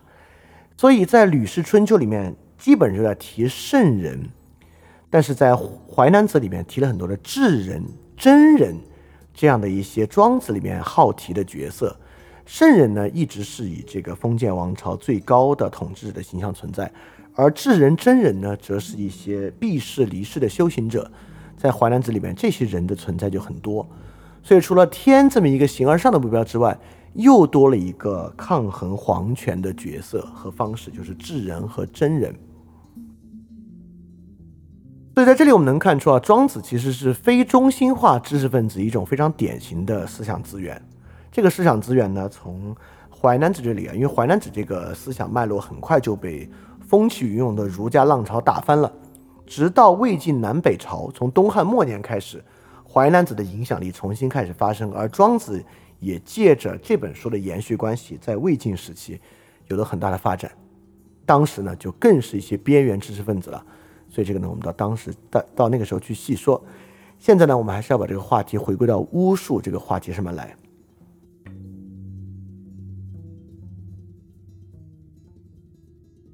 在这里面的阴阳五行中啊，《淮南子》也是这么一个阴阳五行的书籍，里面有很多高度巫术化的内容。比如说《淮南子·太祖篇》里面啊，就讲到啊，殷高宗商朝的守孝住在匈奴。三年都不说话，在四海之内啊，他都一直寂然无声。但他啊，三年之后就守孝完成之后，说了一句话，便震动天下。这是为什么呢？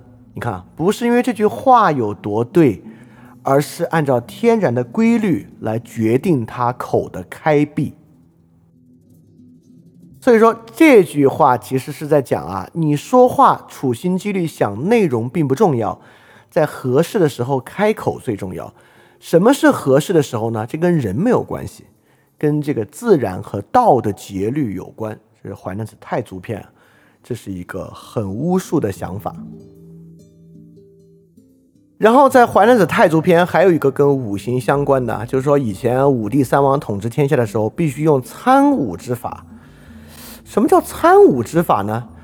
这里不是参悟，我念错了啊！参悟的悟就是五行的五，就是向上取法于天，向下取法于大地，中间取法于人，等等等等等等，然后干嘛呢？什么调节司令啊，等等等等等。他重要想说的这个参悟嘛，就是一定要凑出五行的五。这个五是怎么凑的呢？有很多凑法，凑的第一句。首先呢，要俯视地理，制定度量的标准，然后呢，创造生活内容，解除饥饿的祸患，然后呢，考察人的这个，就是考察人的道德啊，制定出礼乐制度，制度实行仁义之道，治理人伦道德关系，消除暴乱产生的祸害。这五点呢，是第一个金木水火土的五行特征。好，凑的第二个，第一，清楚百列金木水火土五行的特征；第二，父子之间亲缘关系和国家家史的建立；第三，分清清浊五音六律产生的数量关系；第四，建立君臣道义并成立国家；第五，考察四季孟仲季之间的变化秩序，以来确立长幼的礼节，建立官职制度。这个呢，也是一个午餐。我觉得这个凑的有点太厉害了。还有五呢，第一，规定君臣的大义；第二，明确父子的亲缘关系；第三，分析夫妇之间的区别；第四，建立长幼的秩序；第五，讲究交友之间的信任。人伦之五，你看又凑出了这个五。反正这太祖篇啊，就凑出了各式各样的五，这本身呢，其实也是一种巫术。什么叫这也是个巫术呢？因为你觉得这说的不都是世俗之物吗？说的都是制度的建立，确实都是制度建立。但是在这里面啊，制度的划分必须是以五为单位的啊。如果不是以五为单位，或者超出五个呢，就说明啊，你这个制度的划分很可能就多了，或者就不足，就没有想透。这个呢，就是它里面比较形式性框架巫术的部分。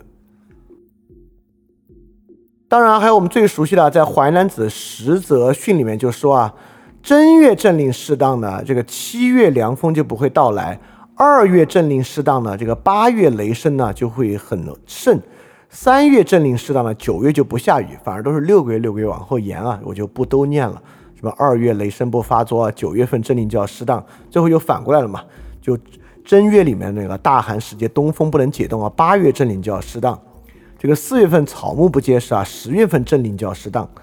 所以正令适当跟自然之间呢有这个来回循环、互相影响的关系。所以很明显能看出我们这个巫术的两个特点啊，但这个巫术肯定不止两个特点，会有很多特点。但在这里面我们能看出这个阴阳五行巫术两个特点。第一。严格抽象的二元论的阴阳和五元论的五行体系的对应，就是把事情的分类，尤其这个分类啊，你就注意，如果有了阴阳五行之后呢，它就不会是一个阐释性的分类，它就会成为事情本质性的一个分类。什么叫本质性的分类呢？就像中医里人的内脏对应五行的关系，在这里内脏与五行的关系就不是一个。阐释性的分类，而是一个本质性的分类。比如肾主水，这个水和其他的五行的相生相克关系，就是一个物质性的分类了。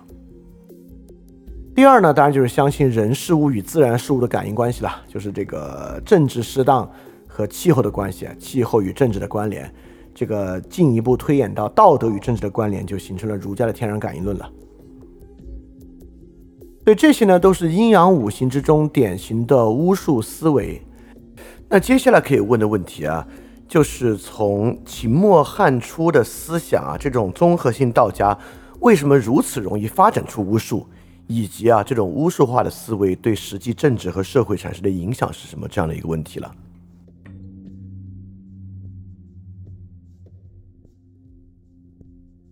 所以针对巫术啊，我们要问一些关键的问题。首先啊，儒家有《易经》，《易经》呢本来就是搞占卜来的，对吧？哎，怎么这个儒家《易经》在里面好像没起多大作用，都是这个阴阳家在起作用啊？所以，《易经》与巫术的关系是什么？有关系吗？那答案当然是有了。没有的话，后面那些谶纬、王莽这些破事怎么搞出来的呢？所以说，儒家《易经》与巫术的关系和阴阳家与巫术的关系是一个值得去问的问题，以及。在这个汉的早期独尊儒术的时候，为何是阴阳家巫术为主，而不是来自易经的巫术？就董仲舒为什么不可以直接从易经里面找一些这个感应的东西，而要从阴阳家里面找啊？这是个很重要的问题。第二，老庄啊跟巫术这套的关系其实是很近，但为什么在战国时代，老子和庄子和这本书构成和庄子生活的年代？巫术、感应巫术的思维还没有这么强，但到这个秦末汉初的时候，这个感应巫术变得如此之强。当然，巫术有各种各样的种类啊，我这里说的是感应巫术呢，其实是不太准确的。易经的那种巫术形式和邹衍阴阳五行学说的巫术形式，以及传统崇拜的感应巫术形式，我觉得是不一样的。这个在下期节目呢，我们可以就这个做一个比较细的分辨。所以这里我们可以问两个问题啊，就是什么条件之下人们容易被逼到交感巫术的层面上去？当然，我都使用了“逼”这个词，其实这个答案也在里面包含在其中。第二个尤其要问的就是巫术兴盛之时会对现实产生一个什么样的影响？这个问题很重要，包括其实这一篇的问题都很重要，就从《易经》啊跟阴阳学与巫的关系。《因为我们刚才在最开始问了一个问题啊，就是最开始在问大家，你现在生活中巫术多吗？如果你现在生活中巫术多，我们就可以回答什么条件之下人们会被逼到交感巫术层面之上，以及第二个问题，巫术兴盛反过来对现实会产生什么样的影响，这么一个问题。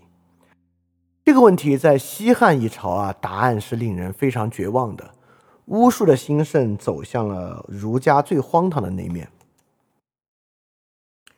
巫术兴盛走向了祥瑞称伟等等一系列极其荒唐的内容吧。就这些内容呢，带来了西汉本身的灭亡和覆灭。所以说，这两个问题是一个很值得去考虑和思考的问题。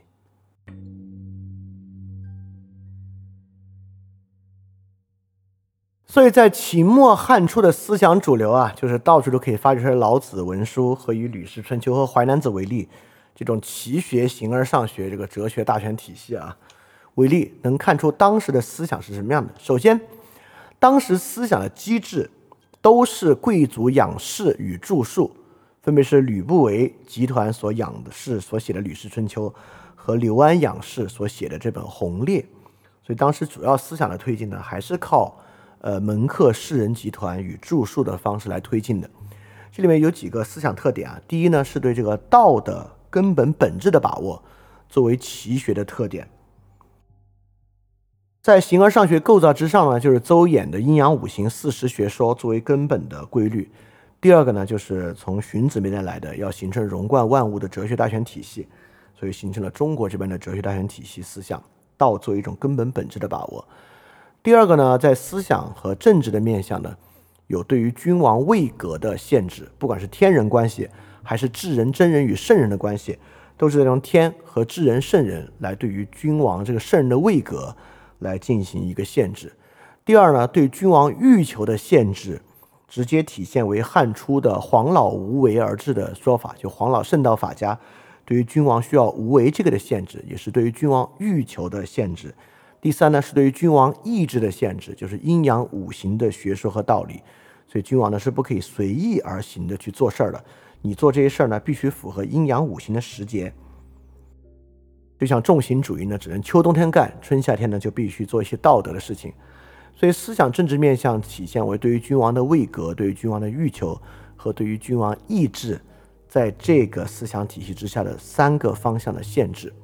在思想资源方面，其实也有一个面向，这个面向今天没有提到，下期要仔细提的。我这里先把它说出来。在当时啊，在武帝一朝有另外一个诸侯王，不是淮南王刘安，而是河间献王刘德。河间献王刘德在他的门下搞出来两本经书，一个是《春秋左氏传》的再编纂，第二个呢就是《毛诗》。河间献王刘德呢，就是一个儒学中心。因为汉武帝一朝之下都是经文经学的核心，河间献王刘德和他的门客啊搞成了一个古文经学的学术中心，这是思想资源方面啊对这个主流的一个反叛。而且在这里呢，逐渐形成了以淮南子和这个河间献王集团为核心这种非中心化的思想，就是个体性的庄子的复兴和集体的齐物论对于一统和。地方风俗差异的这个把握，这里面也能发现啊，当时的知识分子有三个最主要的问题意识。第一个呢，就是呃，可以说在贾谊的《过秦论》里面体现出来的，对于秦使用重刑主义无度而破灭的恐惧，也可以也可以体现在《吕氏春秋》里面来告诫秦始皇一定要改变政策走向的这么一个点。第二个呢，就是尤其是汉初啊，对于中央帝国本身，对于各个诸侯国压抑的明确的感知，不管是古文经学还是淮南子，都有这样的一个很重要的问题意识，是为了解决这个问题来写的。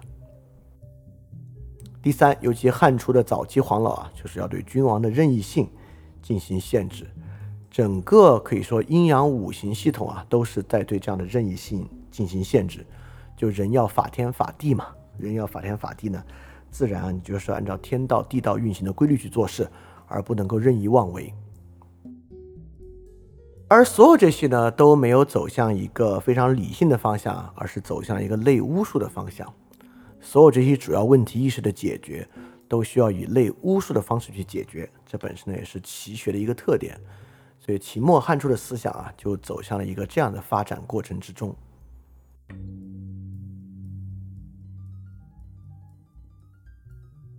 好，所以下一期呢，我们就要来讲这个最重要的，就是儒家这个儒学的部分了。儒学是怎么应对这些问题的呢？因为儒学的问题意识跟这些在很多问题之上很类似啊，尤其是对于秦重刑无度而灭亡的恐惧和对于君王任意性进行限制这一点。因为儒学处于了这个中央的地位，所以儒学对于帝国的压抑的感知，除了经文经呃古文经学河间献王刘德集团，可能其他的感受稍微少一点。另外两个问题意识在儒学知识分子这边呢也非常的强烈，在这里面呢就就形成了两种非常不同的路径啊，呃，第一个呢是这个齐学是儒学的路径，以董仲舒为代表啊，就是公羊春秋和他的春秋繁露，这是我们下期包括走向天然感应论我们去说的。第二个呢是以传统儒家为代表，古文经学和司马迁的史记所走的这个路线。对下期呢，我们会详细的说经学博士的设置和儒家人才积累在汉一朝的这个特点啊，因为他们就是儒家在这里面，你看啊，就是整个齐学部分还是战国的人才传统，是这个贵族仰视的传统，但是儒学儒家就不是了，儒学儒家呢就是这个官制博士官的制度传统了。第二呢，我们就讲经文经学跟古文经学所发生的争夺。第三，司马迁《史记》所带来的这个史学作为方法。以及啊，我们看《易经》与春秋学在西汉一朝这两个东西是比较容易走向这个巫术的，就他们两个在春秋呃，在在这个西汉一朝的变化和异化。最后呢，我们来看董仲舒这个《春秋繁露》和他的天人感应论，我们就要来回答这个东西在哪些方面分享了与这个呃。《吕氏春秋》和《淮南子》相关的特点，包括他也在搞这个哲学大全体系嘛？啊，当然答案是是的啊。他在搞什么样一个类似的哲学大全体系，以及啊，他在哪些方面可能更糟糕，才导致走向了这个西汉后期那种荒唐的情况？我们也是在回答，如果这种巫术太强，对现实会有什么影响？包括儒家的变质，也就在这一期会得到回答：儒家到底是怎么变质的？儒家是怎么受到了类似于《吕氏春秋》和《淮南子》里面这种思想原理的影响，而在里面大大变质的？司马迁所引向的史学作为方法的儒家新方式，为什么在这里没有坚持下去？这也是我们要去回答的一个问题。好，那我们这期要讲的内容就到这里结束。大家看看有什么问题要问啊？我们来看看有什么可以探讨的。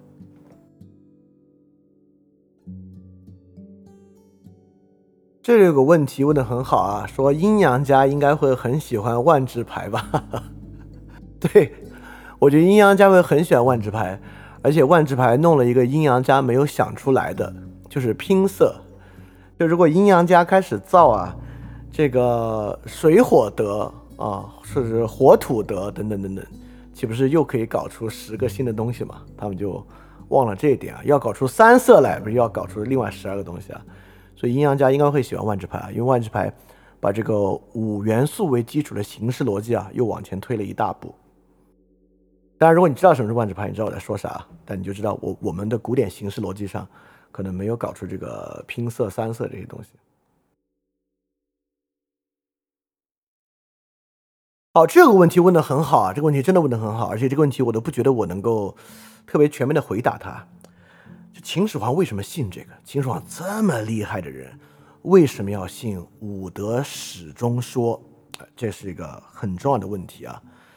我觉得这个问题要结合两个事儿一起来回答。第一个呢，呃，或者呃不止两个方面了，很多方面。第一个是秦始皇为什么要搞长生不老？就长生不老这个思想思路啊，就方术传统啊，在齐燕之国和齐学这个邹衍阴阳五行学说本身的相近性是非常重要的。秦始皇这样的人啊，他是肯定不满足于春秋战国的列国体系的，他对自己的叙述必须超出周分封国的列国体系才行。之前我们说过一次啊，在呃这个战国之中搞过一次东帝西帝，这个东帝西帝啊，还就是齐国搞的，齐国当时说，要不然我们两个一起称帝得了，你称这个西帝，我称东帝。秦当时搞了一下就算了。很显然啊，秦是不满足于这种列国体制，不管是秦本身的传统啊，包括秦始皇之前的秦昭襄王啊等等的，更重要的就是秦始皇本人，他为什么要抛弃原来的这些名号，为自己发明皇帝这个名号？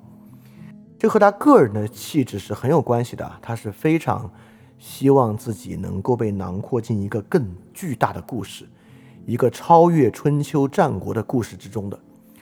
所以武德始终学说啊，这学说啊，一看，要我说啊，就是聪明人发明给秦始皇看的，把秦始皇放在从夏到商到周这样一个不不不从皇帝啊的这个更始循环之中，直接把秦始皇接到这个传统之中。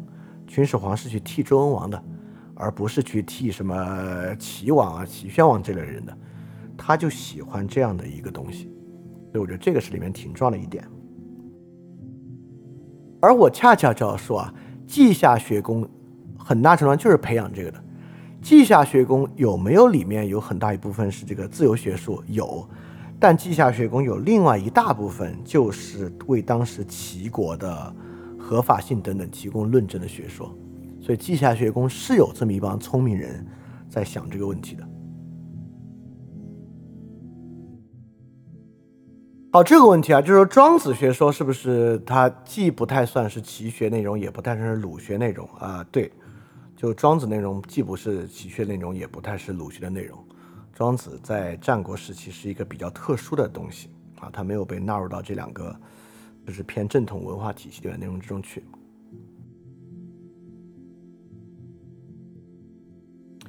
好，这个问题啊，说这个呃巫术和诅咒人的关系啊，包括这个巫术，我们这里讲这个巫术和这个巫蛊之乱的巫术有没有什么不同？哎，这个是个很好的问题啊。呃，我尤其要说呢，就是我们古典的这个理性传统啊，它确实让我们的巫术和巫蛊那个内容差距是有一点的。比如说巫蛊那个内容啊，更像是这个方术的东西，就更像是《淮南子》外篇的那些东西。淮南子那一篇这些人啊，他既然有了这些阴阳五行学说、道家、儒家的传统在里面，它的呈现形式和那种，呃，最古老、比较 primitive、原始的那种巫术的感觉是不太一样的。就我愿意把它称之为形而上学巫术。就形而上学巫术，并不管最普通的交感巫术那种，我拿一撮头发就可以怎么怎么样，我塑一个人形就能怎么怎么样这些问题。形而上学巫术，或者你管它叫二阶巫术吧，它管的是一些二阶构造的东西。这些二阶构造的东西呢，它是啥呢？我要说它是帝国化的。什么叫它是帝国化的？它尺度比较大。传统的巫蛊之术是运作于一个小型的人际关系社会之中的。我要诅咒谁，我要赐福谁，生了孩子啊，什么什么，都是看得见摸得着的现象。但秦和汉是两个超大帝国。我们都可以管它叫帝国巫术，帝国巫术管的是在文书行政系统和整个官僚系统之上的运作，和天下万物、自然现象、社会现象之间的关系。他要的是一个 用我们今天话说，是个格局很大的东西。所以他的诅咒关系并不强，因为实际可感的诅咒，更多的呢是一个面对面的这个小型社会里面的东西。所以巫蛊之祸里面那个巫术啊，和这个《吕氏春秋》和《淮南子》里面所产生的这个帝国化的巫术之间，其实是有区别的。这个有没有影响后面的君王？有啊，这个影响到这这甚至到今天也是如此啊。就比如说，我们讲到这个王莽的部分，就要讲到王莽的合法性很大一套就是靠这样的巫术来支撑起来的。这个巫术本身就变成一个合法性本身的支撑嘛，就像，呃，说个最普通的，这个陈胜吴广起义的时候，从鱼肚子里剖出一张纸，上面写的“大楚兴，陈胜旺”，也是这样的东西啊。只是后面的呢，那种称伪祥瑞说就就会比这个更复杂一点。好，这个问题很有意思啊。这个问题呢，说这个儒家的天然感应啊，包括汉代的这个帝王祭天啊，包括我们北京你看到天坛地坛啊，本身呢都是帝法帝王合法性的一个体现。这种天然感应和这个，比如说汉代啊以孝治国，呃这个《孝经》里面说的这个始祖崇拜，好像呢还是有点区别。从周朝比较典型的各个国家崇拜自己的先祖的先祖崇拜，到祭天，这个里面的区别是什么？是不是儒生搞了另外一套绝对真理？其实你看啊，之前我们也提到。呃，其实，在这个汉宣帝的改革之中呢，有这个庙号改革，就是七庙制改革。这个七庙制改革，这个七啊，跟周礼啊，这个凑数啊，这套东西关系都挺大的。也就是说到他们那边啊，崇拜先祖的形式性和崇拜天的形式性，首先首先这可能是两套系统啊。但这两套系统呢，其实某种程度之上背后共享了一个比较形而上学的框架。但这个呢，我觉得值得去仔细的考察。就这个祭天传统的存在，包括封禅传统的存在。封禅这玩意儿跟祖先就没啥关系了，这是泰山啊，这可是最厉害的东西啊。我们可以去对比，呃，宗庙制度、祭天制度和封禅制度。这个本身，不管在儒家的内部，还是在这个像《淮南子》和《吕氏春秋》所代表的齐学的内部，它的关系是什么？它背后。是冲突的吗？或者它的相似性是什么？就能看到这种学术和思想构造带来的影响。我必须多说一句，这个思想制度带来的影响，直到今天其实依然存在。就祖先崇拜一直是汉族人一个非常重要的传统。呃，我觉得祖先崇拜最后的消失啊，就是在我们这一代。但我们这代的上一代对于祖先崇拜还是。我觉得是一半认真，一半当做传统看待的。可能到我们这一代，祖先崇拜才彻彻底底成为一个纯粹的传统，可能都还会有所残留。第二个关于祭天这一点呢，呃呃，祭天这个玩意儿，我认为应该一直是相当自然法的一个呃崇拜吧。我觉得最蒙昧的崇拜里面都有对于天的崇拜的特征，也就是说，不管怎么说，当人走投无路的时候。他需要向一个更高的权威来祈祷，来满足他的条件的时候，这东西或多或少都会具有天的性质。但是祭祀天的权柄啊，就是皇帝可以祭天，你有啥可祭的？就你祭天有什么用呢？这个东西跟宗教改革可能很有关系呢，是一个很值得聊的话题。好，我们最后再说下这个封禅啊，泰山风扇呢，就不是天的这个东西了。泰山风扇，我们用今天时髦的话说啊，就是一个包含了它不是那种自然法的对天的崇拜，也不是那种祖先崇拜，而是一个高度意识形态化的崇拜。这种高度意识形态化的，我们就可以说，呃，像风扇这样东西是历史性的。这种历史性的东西是怎么构成的？尤其是我们就要问这个历史性的东西跟思想史的关系，可能就更接近了。在思想史中它是怎么来的？我们这这这个这个答案呢？完全可以在《史记·封禅书》里面去找嘛，所以我觉得这是个很好的问题啊。就我们把这种崇拜区分成这三种，来看看它的各自异同，以及它在思想史上的意义。当然，这三种一定都在现代是有它的投影的，就我们要去看看在现代投影是什么样。这里有个问题啊，就是我，而且我觉得问题很有意思。就是大家都在想，这个皇帝到底信这些玩意儿信到有几分？呃，这个秦始皇汉武帝相信长生不老是很严肃的在相信长生不老的，但是有没有相信啊？这个天人感应就出了事儿是我的责任？呃，我要我说其实不是特别相信，要真相信，要真相信啊，就不用找大臣每次去顶罪了。这个丞相嘛，在武帝一朝之后，这个丞相成为高危职业，甚至我们当时讲到啊。宣帝之后，丞相的职责就是阴阳调和，要阴阳不调和，肯定是丞相出了什么问题啊，等等等等，这些呢就是一个很重要的例子。刚好反过来说，我们也看到了，《吕氏春秋》不是秦始皇著的，《淮南子》不是汉武帝著的，它是吕不韦和刘安著的。这个古文经学是河间献王搞的。其实我刚才说了，这里面有一个重要的问题意识。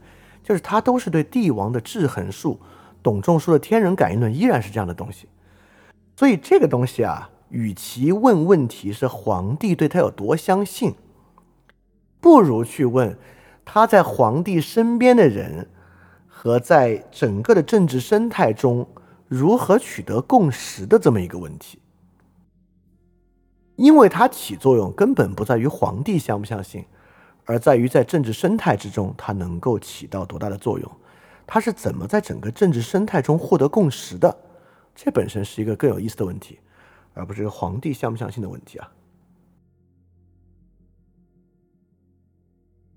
关于这个外国皇帝想不想长生不老的问题啊，非基督教皇帝搞长生不老的非常多。埃及皇帝搞长生，埃及皇帝搞金字塔是为啥呀？这个木乃伊是为啥呀？一样嘛，就是长生不老有这个在世长生不老的方法，有死后长生不老的方法。这死后长生不老在那边继续统治，秦国就最喜欢这些啊。为什么要搞活人殉葬，把整个自己的核心统治班子全部殉葬？不就是去那边继续统治吗？这个长生不老是现在就死不了，还是那边还有个世界去那边继续统治？这个有时候做起来啊，区别都不用那么大。所以这个东西绝对不是我们的专利啊，就是希望这个野心可以永远持续下去。这肯定是一个，我我觉得这是人的共性了，就是有野心的人的共性了。其实刚才大家讨论里面还有一个很有意思的问题啊，这个问题我觉得可以问给大家，因为这个问题我自己完全没有答案，我觉得需要很多的思考。就是我们今天的语言风格里面也有像那种凑五、凑七或凑排比的这个方式，但我们今天这个凑法，我觉得我想了一想，没有感觉到背后有什么类似于阴阳五行的学说在背后支撑啊，凑整数啊、凑数字啊这些东西，形式性呢和阴阳五行理论有点像。但实质性呢，已经完全不像了。所以说，从阴阳五行这种数字的形式逻辑，到我们今天官样语言之中那种内容中间的关系是啥？是怎么严格来的？在今天它背后那种形而上学的迷信的东西消失之后，为什么还可以持续？它那种形式上的力量是如何维持住的？我觉得这是很有意思的问题啊。这问题我现在确实没有什么答案。我也必须说啊，就追求在世长生不老的，在中国历史上也没有特别多啊。秦始皇、汉武帝是最明显的，他之后中间的很多君王其实也不信，因为自己家族更迭已经这么多代了，人的死已经见了这么多了，就是这种长生不老的方术传说啊，如果不是那种有点挺大问题和障碍的，我觉得挺难相信的。其实，在世长生不老这个事情，在我们这边应该挺早就祛魅了。他们能相信的肯定是出了一些别的问题。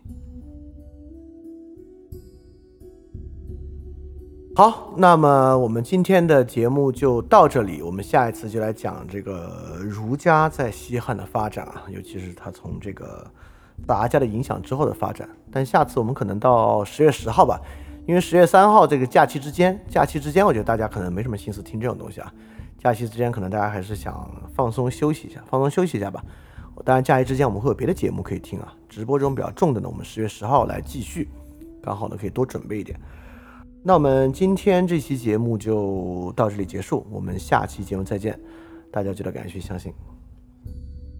翻转电台需要你的支持啊，因为之前有长期以来啊，一直四年以来支持我的一个大额捐赠人，我跟他的捐赠期限到期了，所以现在呢，我要来看翻转电台啊有没有可能自己造血，可持续的继续发展下去。但是翻转电台呢会继续保持非知识付费模式，不管是电台节目、文章、知识社群，都保持全免费的模式，也不需要接广告或者做定制节目的方法，能够保持独立的运营。所以在这个背景之下，需要大家的支持捐赠，希望翻店呢这个创作机制可以保持下去。如果运气好啊，钱多于我自己的生活所需，它还会用于做事侠创作机制本身的创作补贴。所以说，特别希望你通过 Pay 创和爱发电这两个平台赞助。如果你需要知道 Patreon 和爱发电的地址，请去 Show Note 之中看。好，谢谢大家了。非常感谢你收听本节目。如果希望每周一加入微信群，跟我们一起学习，提出问题，看到每次分享的 Keynote，可以微信添加“想借 Joy Share”，想借的拼音 X I N G J I E，Joy Share J O Y S H A R E，并说牛津通识读本，就可以被我们拉入群中，每周一起学习了。欢迎你来。